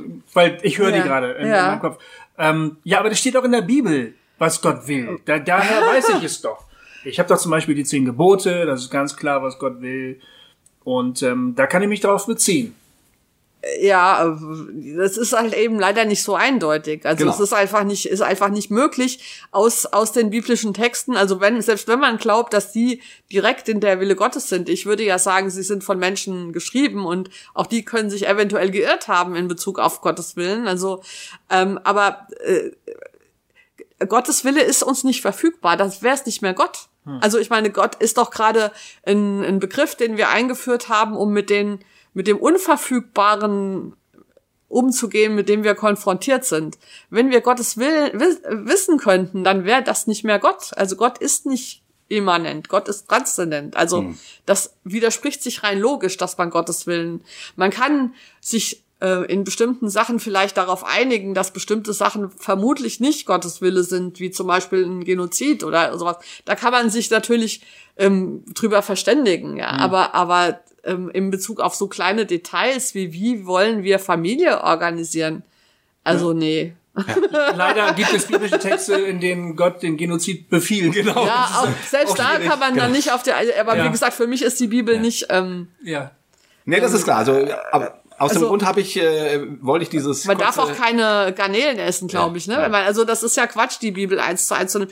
Äh, Und tatsächlich würde ich tatsächlich allen, die das machen oder glauben, machen zu sollen, fragen, glaubt ihr das wirklich oder versucht ihr nur eure eigene Meinung mit einer göttlichen Autorität auszustatten, weil ihr euch nicht traut, sie selber argumentativ zu vertreten? Und das ist ja eine Frage, die heute noch umso wichtiger ist. Also ich meine, in der, in der, in der, in der Gesellschaft, wo wir alle Christen sind, wie es ja vor 100 Jahren im Prinzip noch war, kann man das gut gut machen und sich Bibelzitate irgendwie äh, an den Kopf werfen, weil ja alle sich da drauf beziehen. Aber heute, wo wir als Christinnen und Christen eine Minderheit schon sind, vielleicht, ähm, können wir doch nicht mehr kommen mit sowas. Da müssen wir doch unsere Überzeugungen so argumentieren, dass sie auch anderen zugänglich sind. Da müssen wir vernünftig argumentieren oder mit mit Ergebnissen oder mit Überzeugungskraft. Wir können doch die Leute nicht davon überzeugen, irgendwas zu machen, weil in der Bibel steht. Also sagen, na, uns ist doch egal, was in der Bibel ist.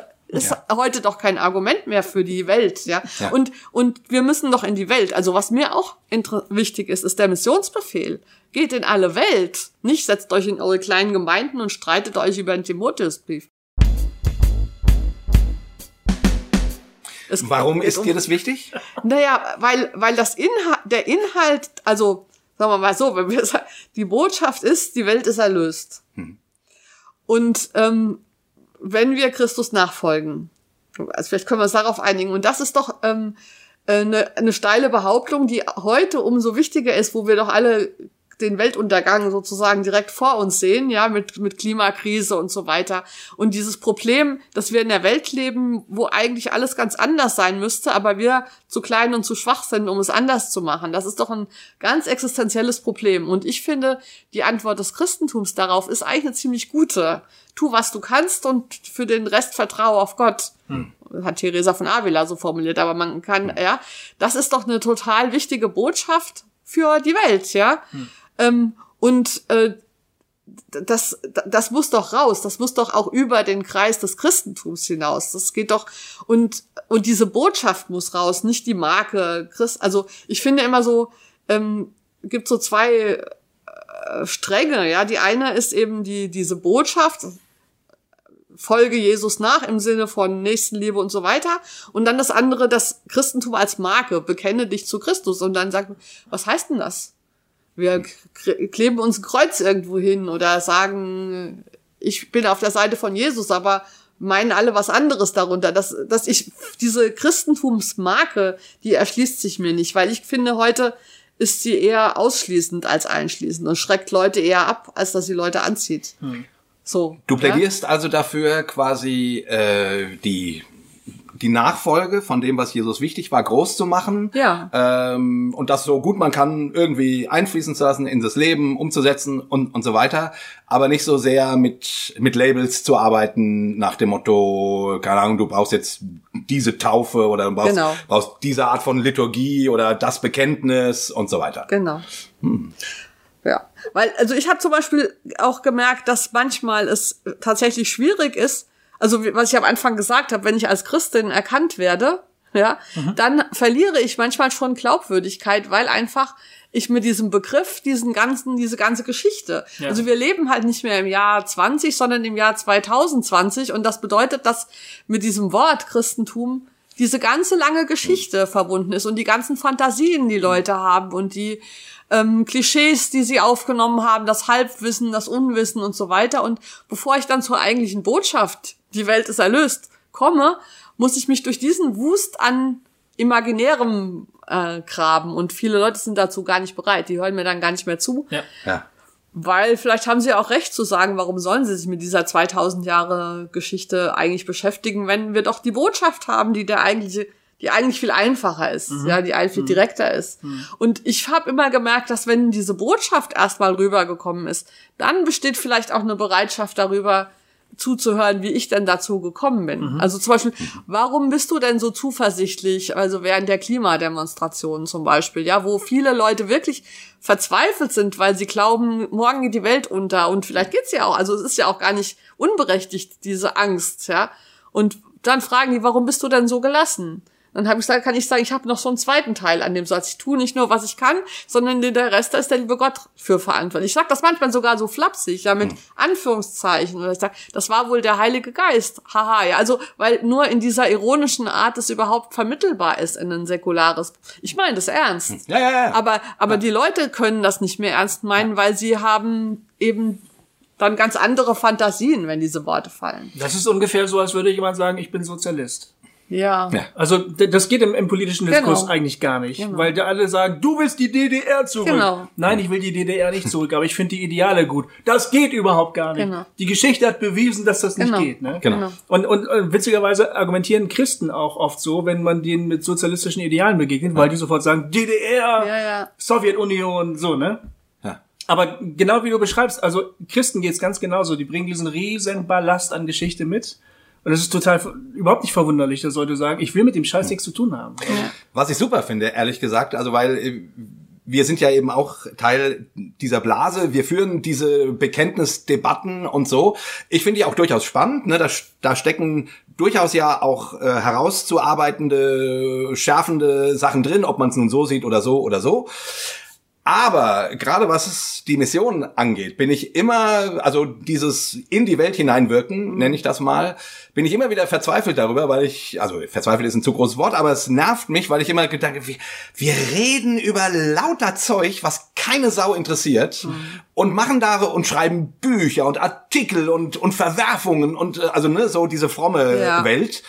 Und, äh, und, und, und dann, und, und der Ansatz, den du hier hast, äh, der gefällt mir ehrlich gesagt sehr, sehr gut, weil ich irgendwie denke, ja, genau, die, die, die Botschaft, dass die Welt erlöst ist, muss in die Welt. So, und, äh, und lass uns doch mal das machen.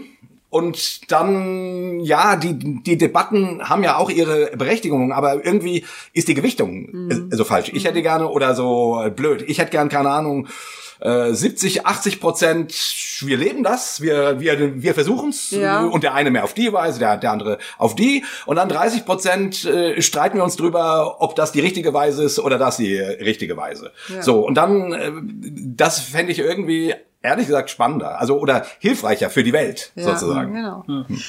Äh, genau. Ich, ich denke, man muss sich halt fragen, da hänge ich jetzt wieder die Fromme raus, geht es mir wirklich um, um, um Gott oder geht es mir um meine Marke? Ja.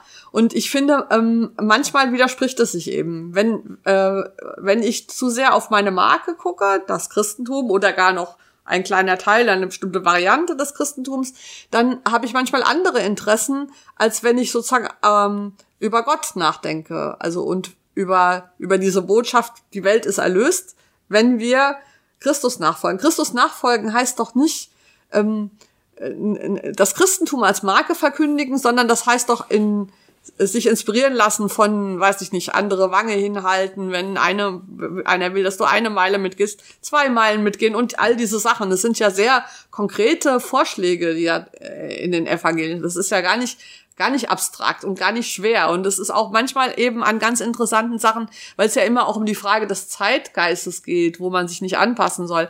Da bin ich total dafür. Also, weil äh, viele dieser Sachen widersprechen dem Zeitgeist total. Ja. Und da könnte man wirklich Aufsehen erregen und Sachen tun, ähm, einfach sagen, weil wir haben eine andere Ethik. Also wir, ähm, oder auch so Sachen, dass man eine Gemeinde braucht und dass man nicht sich alleine erlösen kann. Ich meine, wo kann man das besser sehen als beim Klimawandel? Ja, wenn ich alleine ähm, nicht mehr fliege, nützt es eben nichts. Also es, man braucht eine Bewegung, man braucht eine Gemeinschaft, um das, also sowohl um es praktisch machen zu können, als auch, dass es einen Effekt hat. Also da gibt es total viele Anknüpfungspunkte ja. und die sind aber nicht, ähm, glaubt auch alle an Christus. Und das Problem ist, wenn man das auf diese... Es sind eigentlich keine Bekenntnisfragen. Ja, genau. Es sind, sind, sind äh, also Handels, also Fragen des Handelns, oder? Naja, man muss sich schon bekennen, zum Beispiel zu der Idee, dass alle Menschen gleich sind und dass alle Menschenleben gleich viel Würde haben. Okay, ja. Also das ist ja eine, das ist, steht ja auch nicht von der Natur fest, sondern mhm. das ist das Bekenntnis, ja. Mhm, ich bin der Meinung, dass ein ähm, mit dem Flugzeug abgestürzter Baseballspieler oder was genauso zu betrauern ist wie jeder einzelne Flüchtling, der im Mittelmeer ertrinkt. Ja. Jedes einzelne Leben ist gleich viel wert. Mhm. Das ist ja ein Bekenntnis, das ist ja nicht Realität heute. Dazu, mhm. das muss man sich schon entscheiden. Und da mhm. muss man auch üben. Ist das denn so? Betrauere ich alle Menschen gleich? Mache ich das, ja?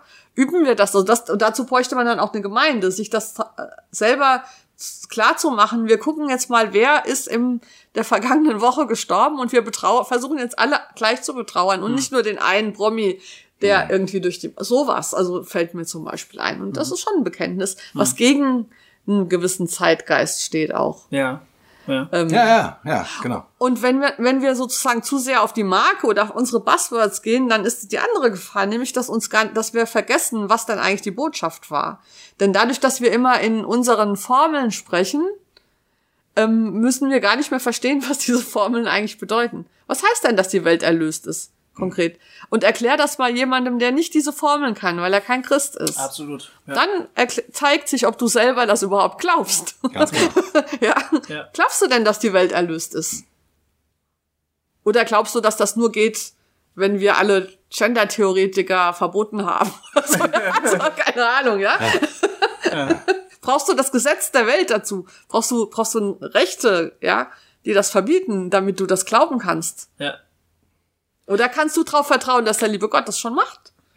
Dein, du, du setzt dich doch für, für Geschlechtergerechtigkeit ein, kann ja. man so sagen, ne? Ja. Ist das das richtige Wort, Geschlechtergerechtigkeit? Ich schätze mich für die, für die Freiheit von Frauen setze ich mich ein. Geschlechtergerechtigkeit ist eher vielleicht ein Mittel dazu, aber es reicht mir noch nicht. Was ist der Unterschied?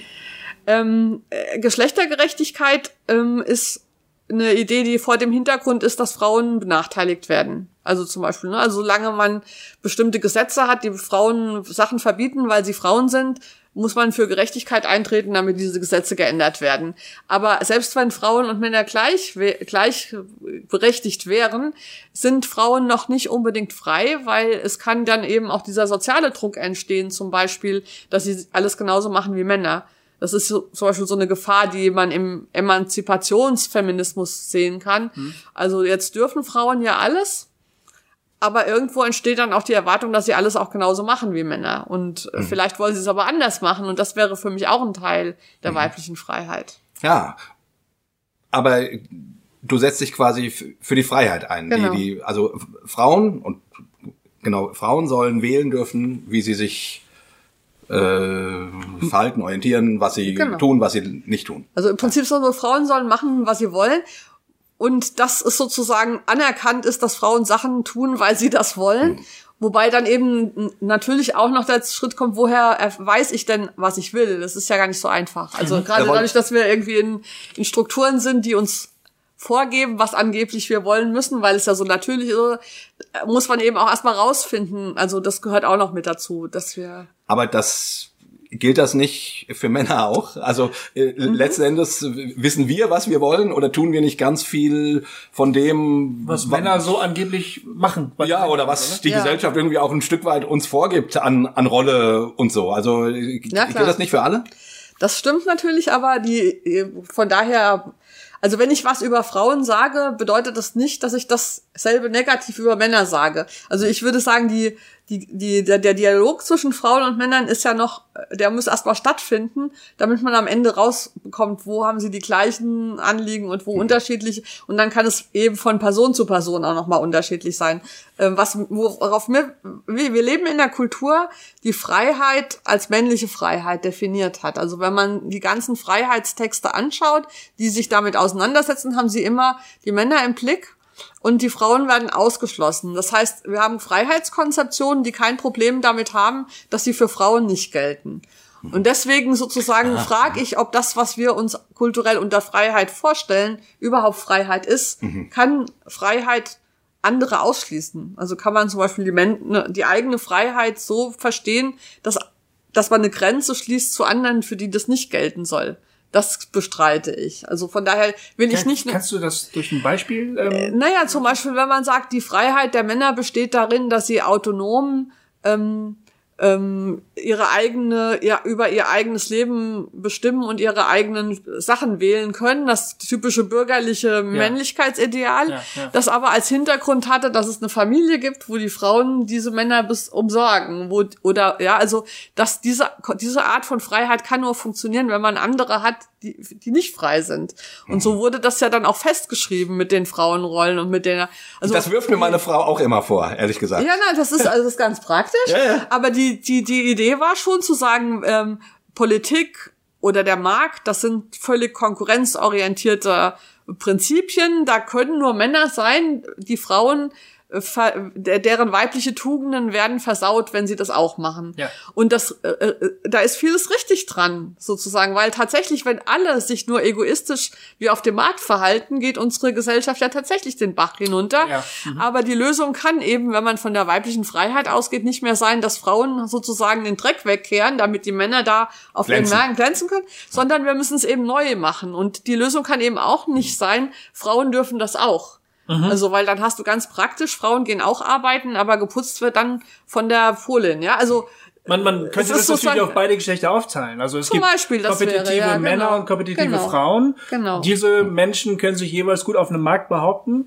Äh, und dann gibt so, es aber Leute, die genau. sind mehr, sagen wir mal, häuslich veranlagt. Also ich bin so genau. jemand, ja. Mhm. Also meine Frau und ich, wir haben uns ähm, verschiedene Attribute, die man normalerweise auf die Geschlechter aufteilt, haben wir untereinander mhm. aufgeteilt quasi. Ne? Ich mhm. bin die Hausfrau bei uns so quasi und fühle mich in der Rolle eigentlich ganz wohl. Mhm. Und das ist dann ja, also irgendjemand muss es dann halt machen. Wenn es mhm. wenn es die eine Person nicht mehr macht, die traditionell dafür zuständig war, muss es halt irgendjemand anders genau. machen sozusagen. Ne? Und deswegen wäre so zum Beispiel als eine Möglichkeit zu sagen, bestimmte Attrib Aufgaben und Attribute werden Menschen nicht mehr qua ihrer Geschlechtszugehörigkeit zugeordnet, sondern können frei gewählt. Die Frage ist halt, finden wir dann noch genau genug Putzleute?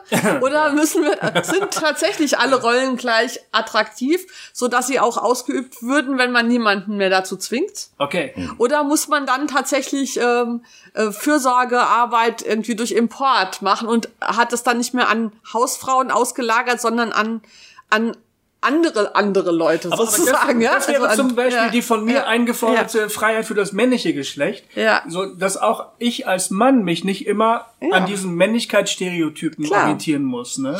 Ich muss, das also wie Jade sagte, dass ich nicht der Abenteurer, der Krieger, der Eroberer sein muss, wenn ich da halt keinen Bock drauf habe, genau. sondern mich in anderen Verhältnissen viel wohler fühle eigentlich. Ne? Genau. Aber ist es nicht so, dass wir gesellschaftlich, also äh, bestimmt noch nicht dort sind, aber zumindest äh, in den letzten, keine Ahnung, 40 Jahren oder so auf einem Weg sind, wo es normaler ist, dass, dass auch Männer äh, zu Hause bleiben mhm. ähm, und solche Sachen. Also wie würdest du die jetzt mal aus der weiblichen feministischen Perspektive, wo stehen wir denn gerade?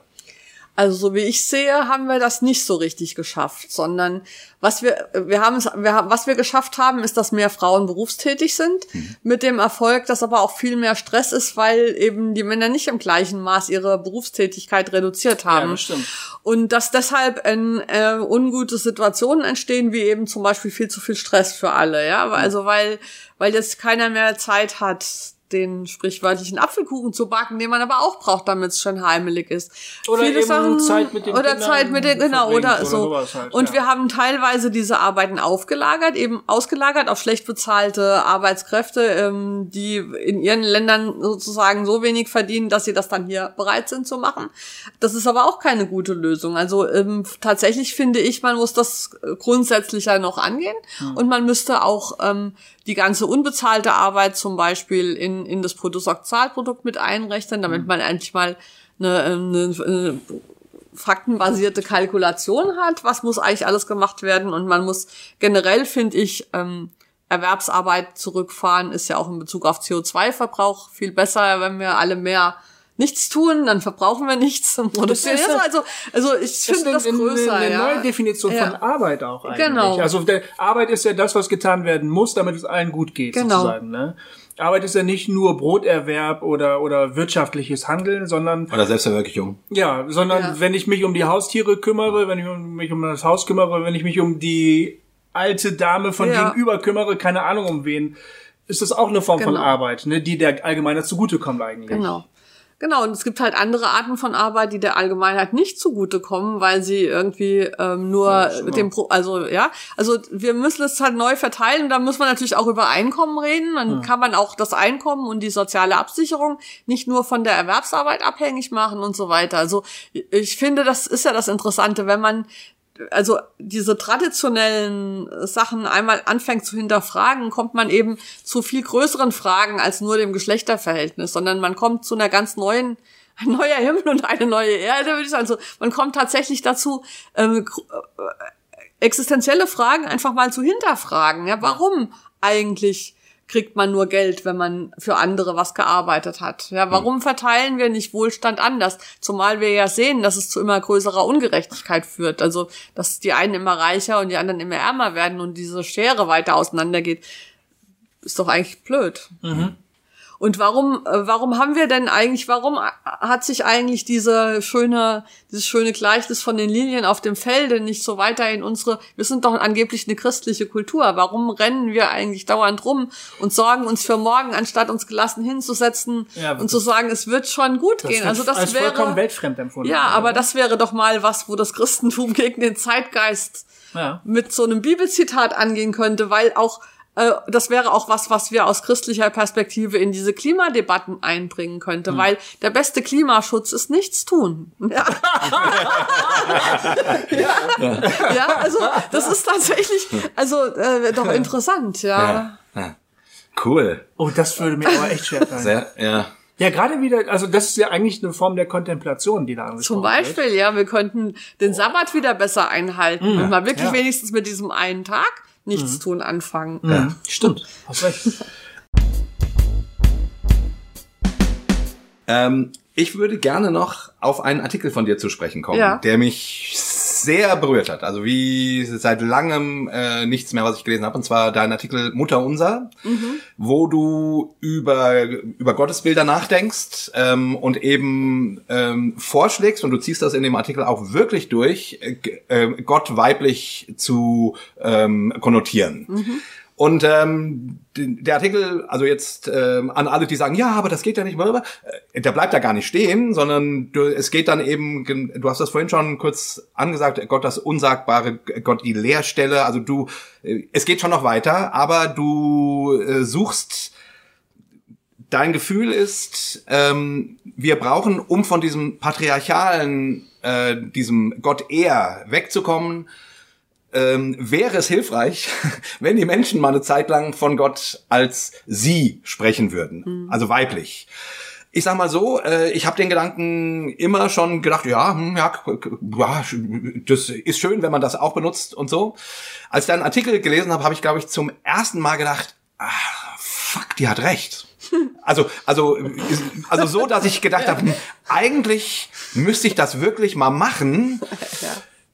Ich weiß nur nicht ganz, ob das Leute äh, akzeptieren würden. Also wenn ich jetzt in meiner Kirchengemeinde nur noch von oh ähm, liebe Mutter Gott spreche, also das auch mal, wer, wer bestimmt akzeptiert, ähm, ähm, aber wenn ich das nur täte, Ähm, ich glaube, die werden, die werden sehr, die würden sehr unruhig werden. Mhm. Ähm, ähm, wie, also du, du, du, genau. Erzähl doch noch mal ein bisschen was zu diesem Artikel, weil ich finde, der passt zu unserem Gespräch und und der hat mich wahnsinnig berührt. Er hat mich echt und auch herausgefordert. Und ich Ja, weiß ehrlich ja, gesagt noch ja. nicht genau, wie ich damit umgehe. Mal ganz persönlich gedacht. Ja. Naja, also ich meine, wir haben halt Gottesbilder und die sind halt tatsächlich sehr äh, von dem alten Mann mit weißem Bart geprägt. Also wenn man Gott in die Google-Bildersuche mal einguckt, gibt, ist es völlig klar, wie Gott aussieht, ja. Und äh, das ist natürlich ein Image, also ein Bild von Gott, das heute sehr schlecht ist, weil die alten weißen Männer mit Bart haben einfach keine besonders große Autorität mehr. Hm. Die sind nicht mehr diejenigen, denen wir unsere Zukunft anvertrauen, weil sie es verkackt haben. Die sind das. Problem. Ja. Und das heißt, wir haben Gott mit einem Image, also mit einem Bild ausgestattet, das vielleicht erklärt, warum heute niemand von Gott mehr was hören will, weil man immer diesen alten Mann vor Augen hat. Ähm, ganz lustig, ich hatte ja einen, habe ja einen Comic gemacht, kleine Geschichte des Feminismus zusammen mit einer Zeichnerin, ähm, also einer nicht religiösen Zeichnerin. Und ich habe, also in dem Comic kommt natürlich auch Gott vor, weil wir, ich beginne die Geschichte bei Adam und Eva sozusagen. Und Frauen sprechen also mit Gott. Sie malt das und wie malt sie Gott als alten Mann mit weißem Bart? Ja. Und dann sage ich so, hey, das ist ein Feminismus-Comic. Wir können hier Gott nicht als Mann mit weißem Bart malen.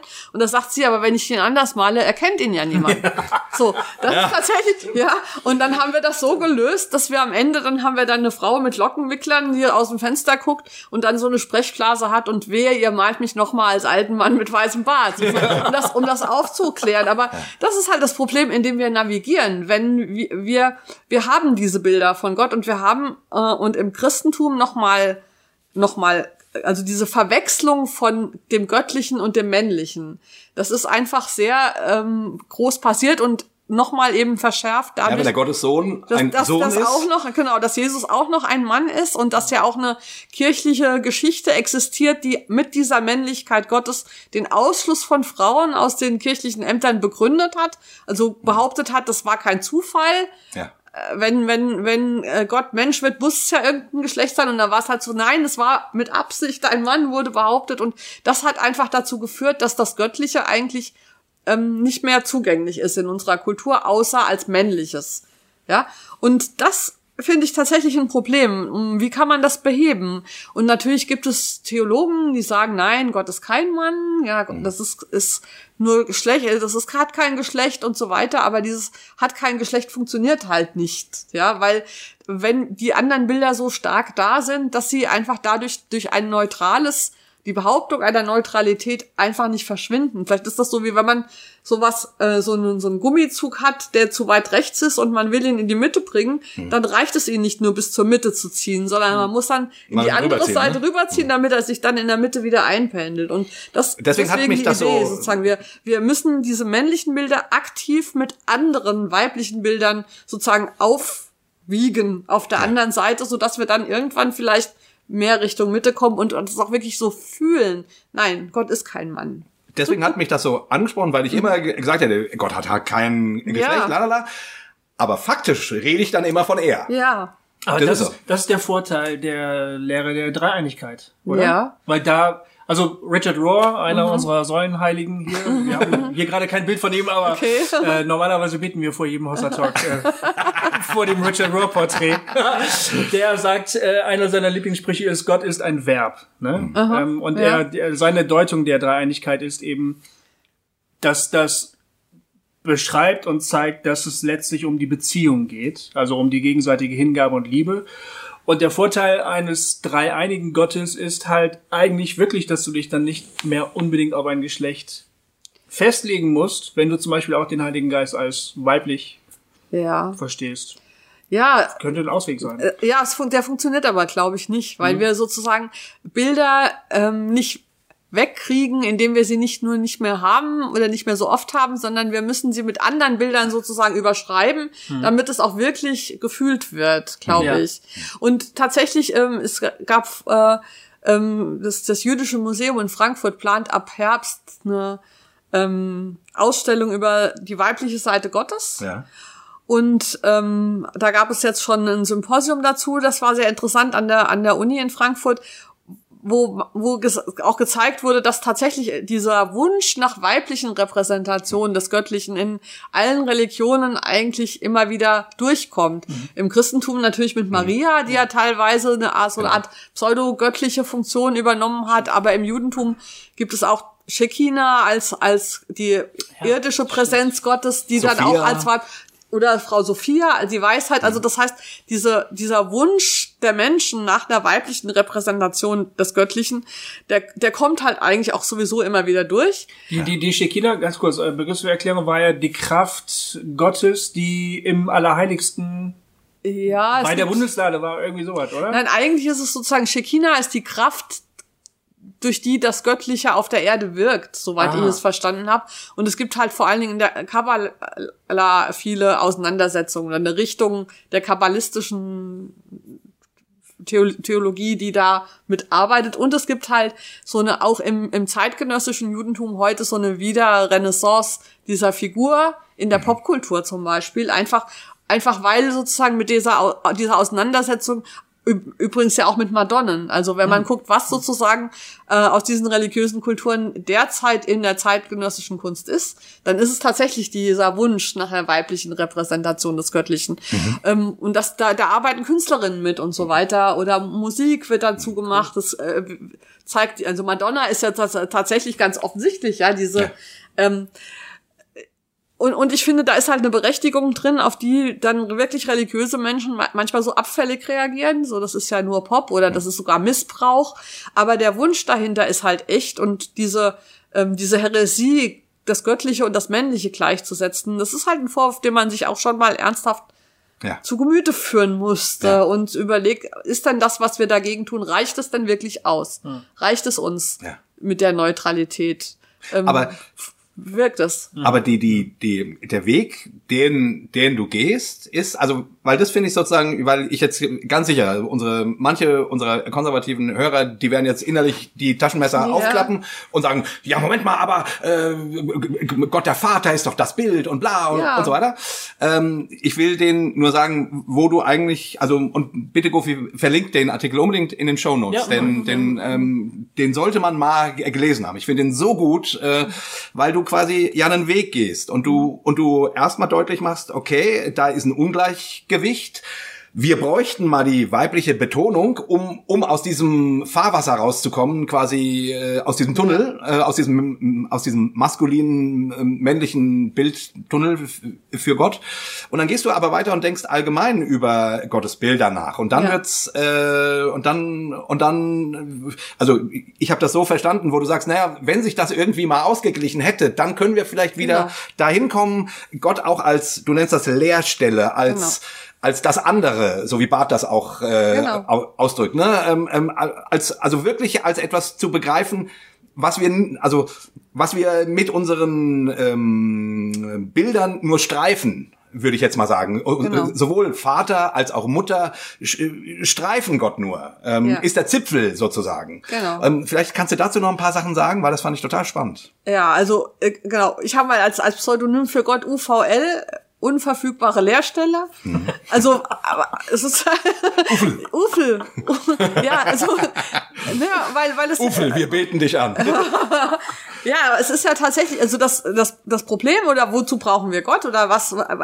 Es gibt ja immer diesen überflüssigen Streit, existiert Gott oder existiert Gott nicht. Also, mhm. den würde ich gerne mal aus der Welt schaffen irgendwie, weil ich sage ja immer, Gott ist, es ist, es ist Gottes Job nicht zu existieren, ja, weil wenn Gott existieren würde, wäre wäre sie Teil der Welt und damit nicht mehr Gott, ja. Also, weil Gott ist ja genau der Begriff, den wir haben für das Transzendente, für das, was nicht Teil dieser Welt ist, was nicht von dieser Welt ist, was aber ein Gegenüber für uns sein kann. Also wir können Gott nicht beweisen, äh, Gott existiert nicht im Sinne von irgendetwas, was, äh, was man haben kann, sondern Gott ist ein Gegenüber, mit dem ich mich in Beziehung setzen kann. Es kommt auf diese Beziehung an. Wie setze ich mich mit Gott in Beziehung, mit diesem Gegenüber, über das ich nicht verfüge, das aber mein Leben bestimmt, also dem ich natürlich in gewisser Weise ausgeliefert bin, weil es ist für mich nicht verfügbar, aber das betrifft mich, ja, hm. ob ich krank werde oder nicht krank werde, äh, was, was auch immer. Also all diese Sachen, auf die wir keinen Einfluss haben.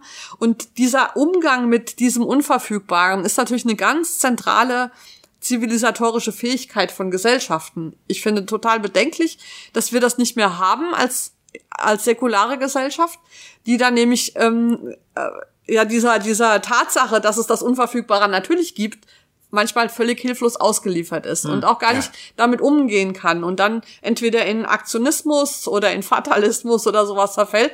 Und Religion bedeutet, wir haben eine Praxis und eine Kultur, wie wir uns mit Gott, also mit dieser unverfügbaren Lehrstelle in Beziehung setzen. Und das hilft uns, da, damit umzugehen, dass es die halt nun mal gibt, dieses Unverfügbare. Und die Gefahr, also die Gefahr von säkularen Gesellschaften ist, ist das nicht mehr zu üben, das zu ignorieren. Aber die Gefahr von religiösen Gesellschaften ist eben diese Leerstelle wieder mit irgendwas zu besetzen. Und dann ist es aber auch keine Leerstelle mehr. Und der, die Kunst sozusagen Und dann besteht schließt es darin- wieder aus, Dann ne? schließt es wieder aus. Die Kunst besteht darin zu sagen, okay, es gibt diese Leerstelle, aber ich setze nichts Neues drauf, sondern ich lasse die leer. Ich halte das aus, dass die leer ist, dass Gott für mich ein Gegenüber ist, aber nicht greifbar. Nichts, was ich in diese Welt reinziehen kann, sozusagen. Aber es geht doch gar nicht. Wir, brauchen doch Bilder. Oder ich meine, die Bibel Ja. ist ja auch voller Bilder. Ja, deswegen haben wir ja Gott ist wie, sozusagen. Oder das, äh, deswegen gibt es ja die Erzählungen. Ja. Also Gottes Reich ist wie, bla bla bla. Das haben wir ja, wir haben ja ganz viele Erzählungen, die aber natürlich immer nur eine Erzählung über diese Situation ist und nie ein, ein definitives Urteil. Und natürlich ist vielleicht auch Gott nicht immer ähm, gleich. Also es ist ja unverfügbar. Also in, wir, wir können, also deswegen finde ich ja so schön, dass die äh, Bibel aus Erzählungen besteht, weil, weil das sind Geschichten und keine Geschichte gilt immer überall, sondern das ist was, womit wir uns darüber austauschen. Was ist mir passiert, was ist dir passiert?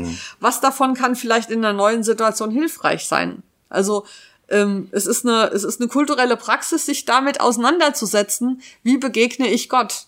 Und was ist mir da schon passiert? Was hat funktioniert, was hat nicht funktioniert? Was hat mir geholfen?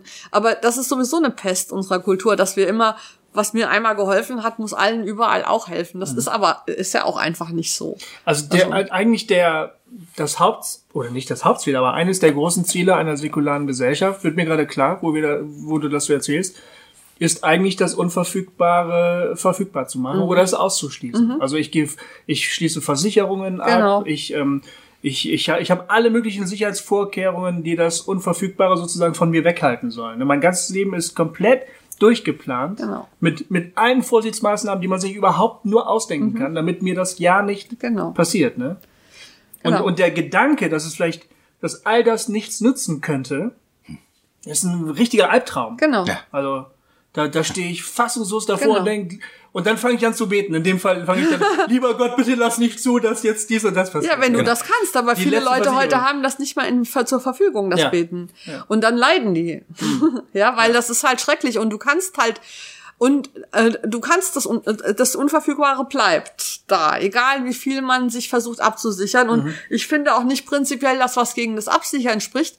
Das Problem ist halt, wenn das Absichern zu Ungerechtigkeit führt. Also zum Beispiel, indem wir uns hier im reichen Deutschland absichern, indem wir andere Länder möglichst arm halten, damit wir für den Fall, dass wir krank werden, Leute haben, die uns versorgen. Das ist ja auch ein Versuch des Abmilderns und der Versuch, Herrschaft einzusetzen, um möglichst das Unverfügbare wegzuhalten, ist eben ja, ganz einfach. ganze, Das die ist die ganze Grundlage Diskussion um Migrationspolitik. Ja, ist- natürlich, das ist ganz, Festung ganz- Europa, Ja. nimmt sie die Zäune hoch. Ja. Wir wissen Ja. nicht, wer dazu uns Genau. kommt und was dann folgt. Genau, aber Jesus sagt, sorgt euch nicht, der liebe Gott wird schon machen. Also, dass diese Art Gelassenheit, wir sind schon erlöst.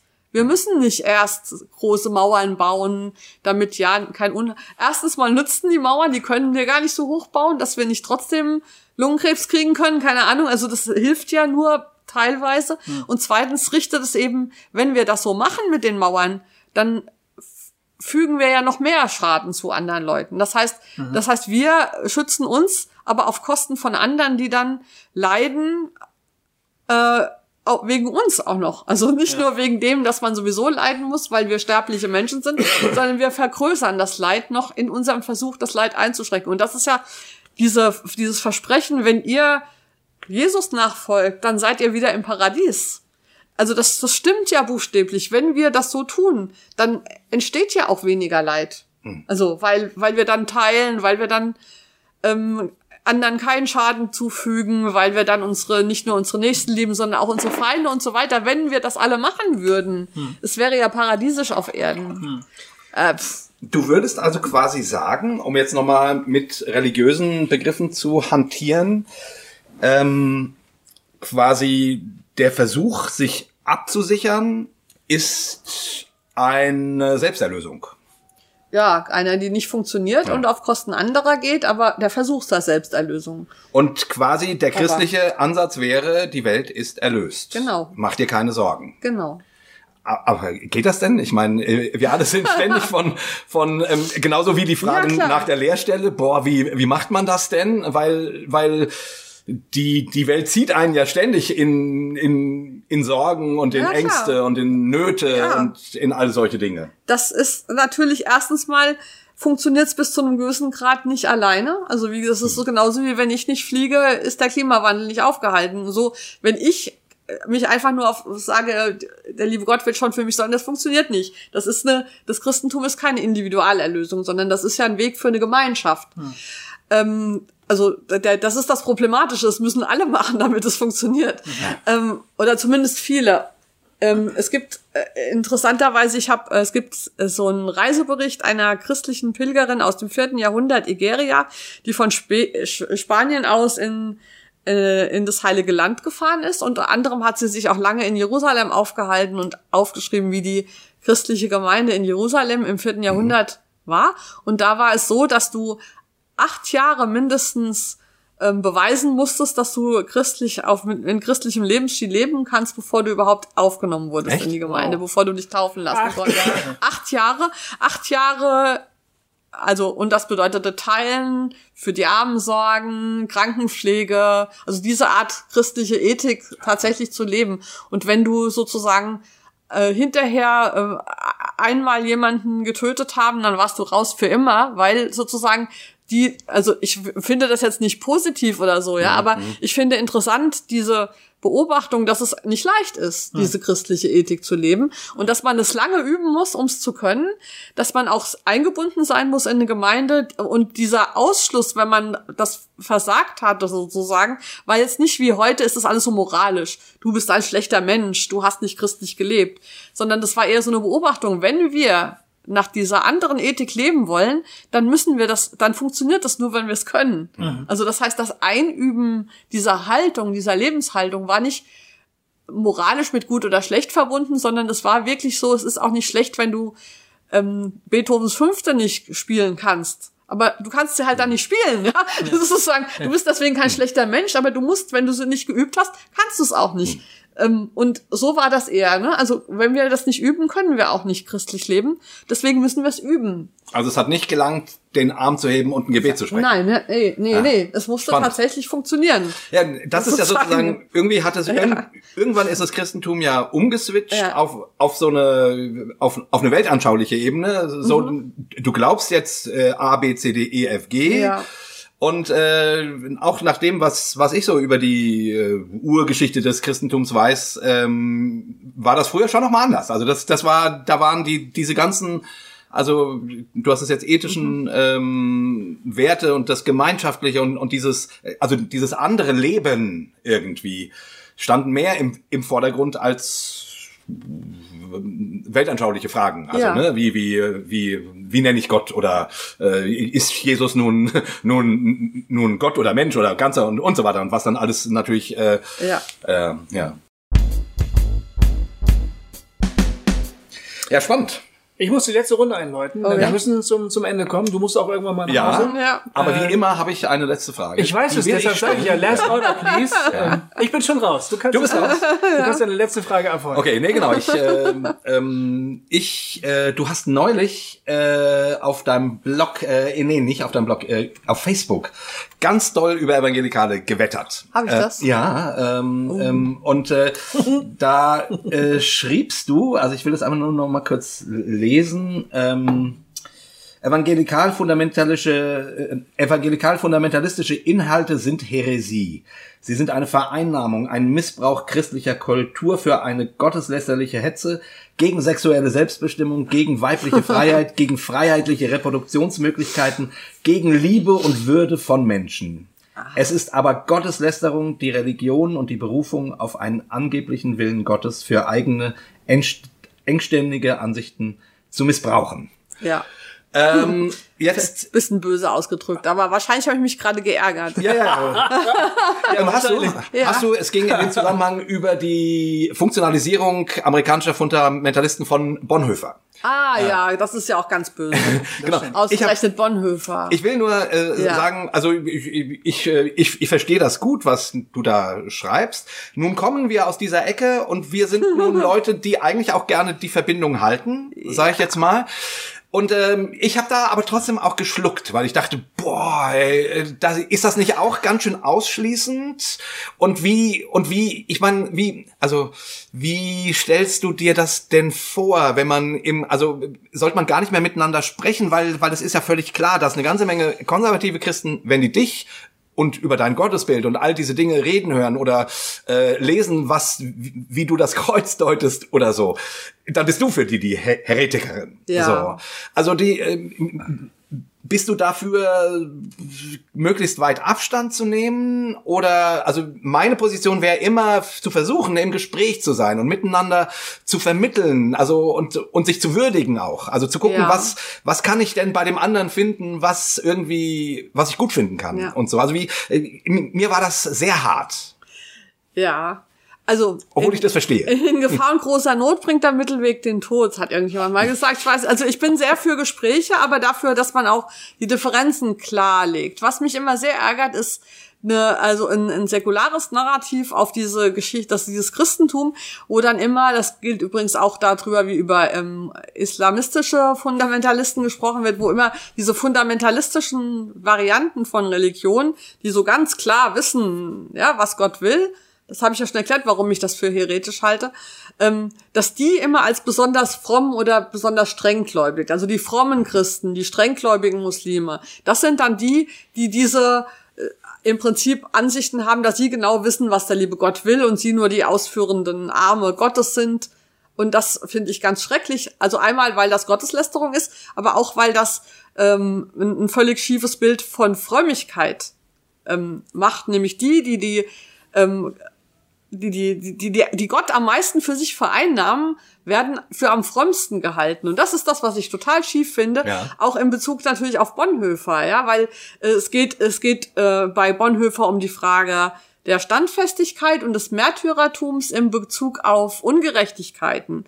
Und Bonhoeffer äh, hat übrigens selber gesagt, dass äh, dass er bereit ist, die Folgen, die, die, die weltlichen Folgen seiner, seines Einstehens für seine Glaubensüberzeugung zu tragen. Und das ist genau der, der, das andere, was Fundamentalisten eben nicht tun. Die sagen nicht, ich stehe ein für das, was ich glaube, weil ich Zeugnis ablege für, für, für, für die christliche in dem Fall, aber kann auch die islamische oder was auch immer, ähm, Ethik sein und bin deshalb auch bereit, mich hinrichten zu lassen, wenn der Staat mich dafür verurteilt, sondern das sind ja Leute, die den Staat übernehmen wollen, die dem Staat ihre Gesetze implementieren wollen, die sozusagen im das heißt aber sich selbst zum Staat erklären. Das sind zwei ganz unterschiedliche Sachen. Deswegen bin ich da gerade auch in Bezug auf Bonhoeffer so ausgetickt, weil er eigentlich genau das der Beweis für das Gegenteil ist. Aber zur, zum Reden. Also ich bin immer bereit zu reden, wenn, wenn Leute, wenn ich den Eindruck habe, Leute suchen tatsächlich Gott.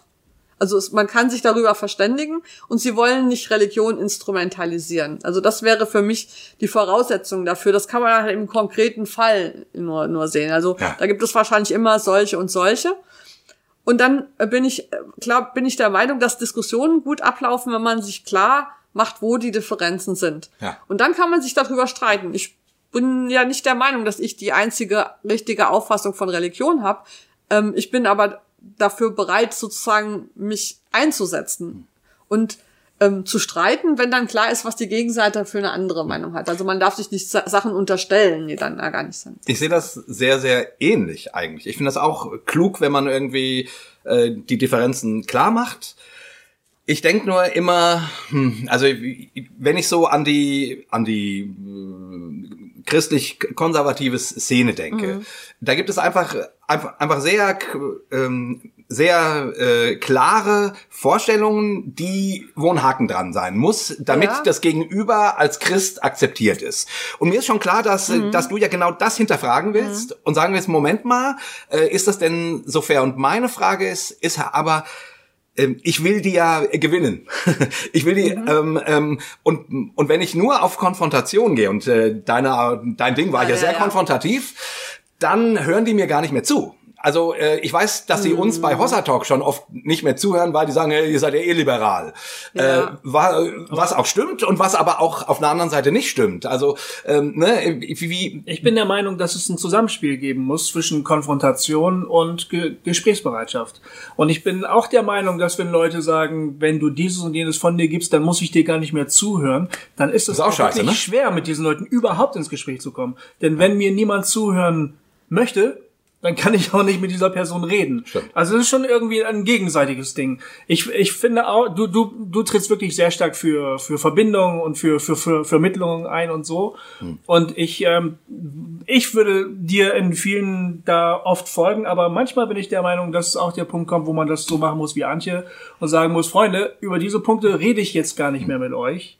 Äh, weil da habe ich ein Und wenn ich das mache und äh, Franklin Gr- Graham Schlangenbrot und, und Ottern ge- gezücht nenne, kriegst du natürlich das mehr. dann sagen mir Leute, äh, du schimpfst jetzt aber, äh, du bist ja genauso wie der. Irgendwer, Weißt schimpft, du, also irgendwer ich- schimpft immer. Ja. Ja. Nein, das ist ja auch die Frage, ob, ob, wer, wer, ob welches Argument ist. Also und man muss ja auch immer gucken, man, mit wem redet man und wer hört zu.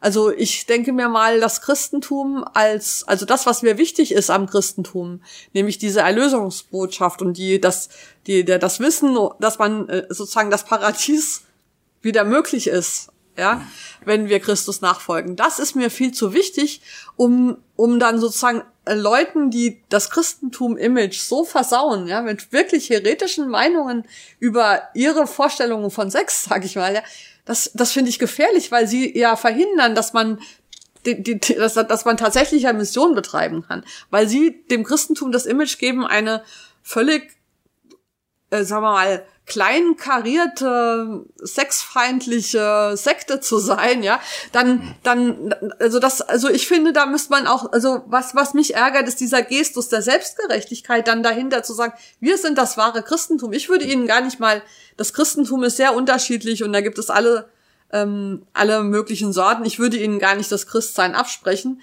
aber tatsächlich würde ich mal mir wünschen, dass sie nicht immer nur anklagend sind, auch sondern auch selber mal in die Rolle der Verteidigung gehen und mal äh, bereit sind, sich selber kritisch zu hinterfragen, ob das überhaupt noch im Sinne von Gott ist, was sie sagen, und mir das zumindest erklären, was sie daran äh, missionarisch finden, was sie tun. Also klar, ansonsten, ich bin bereit zu jedem Gespräch, aber die Gegenseite muss natürlich auch bereit sein und muss mich als Gesprächspartnerin akzeptieren. Und ich gehe in, würde in so ein Gespräch mit der Behauptung gehen, was ihr macht, ist sozusagen Vereinnahmung des göttlichen Willens und damit heretisch.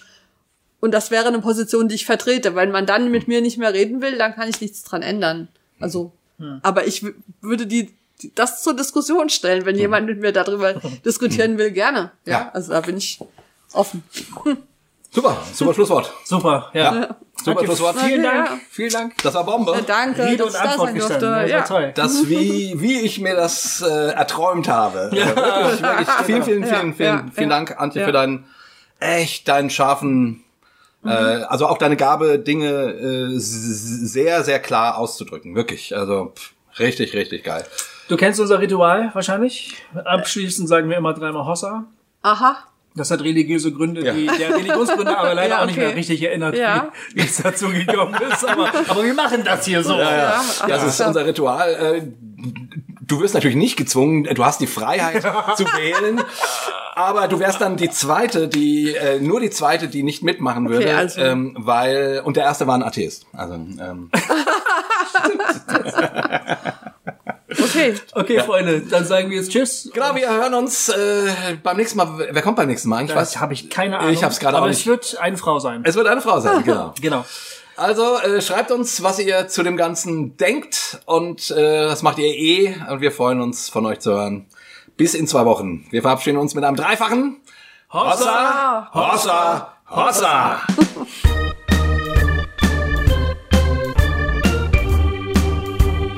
Wasser Talk. Jay und Goofy erklären die Welt.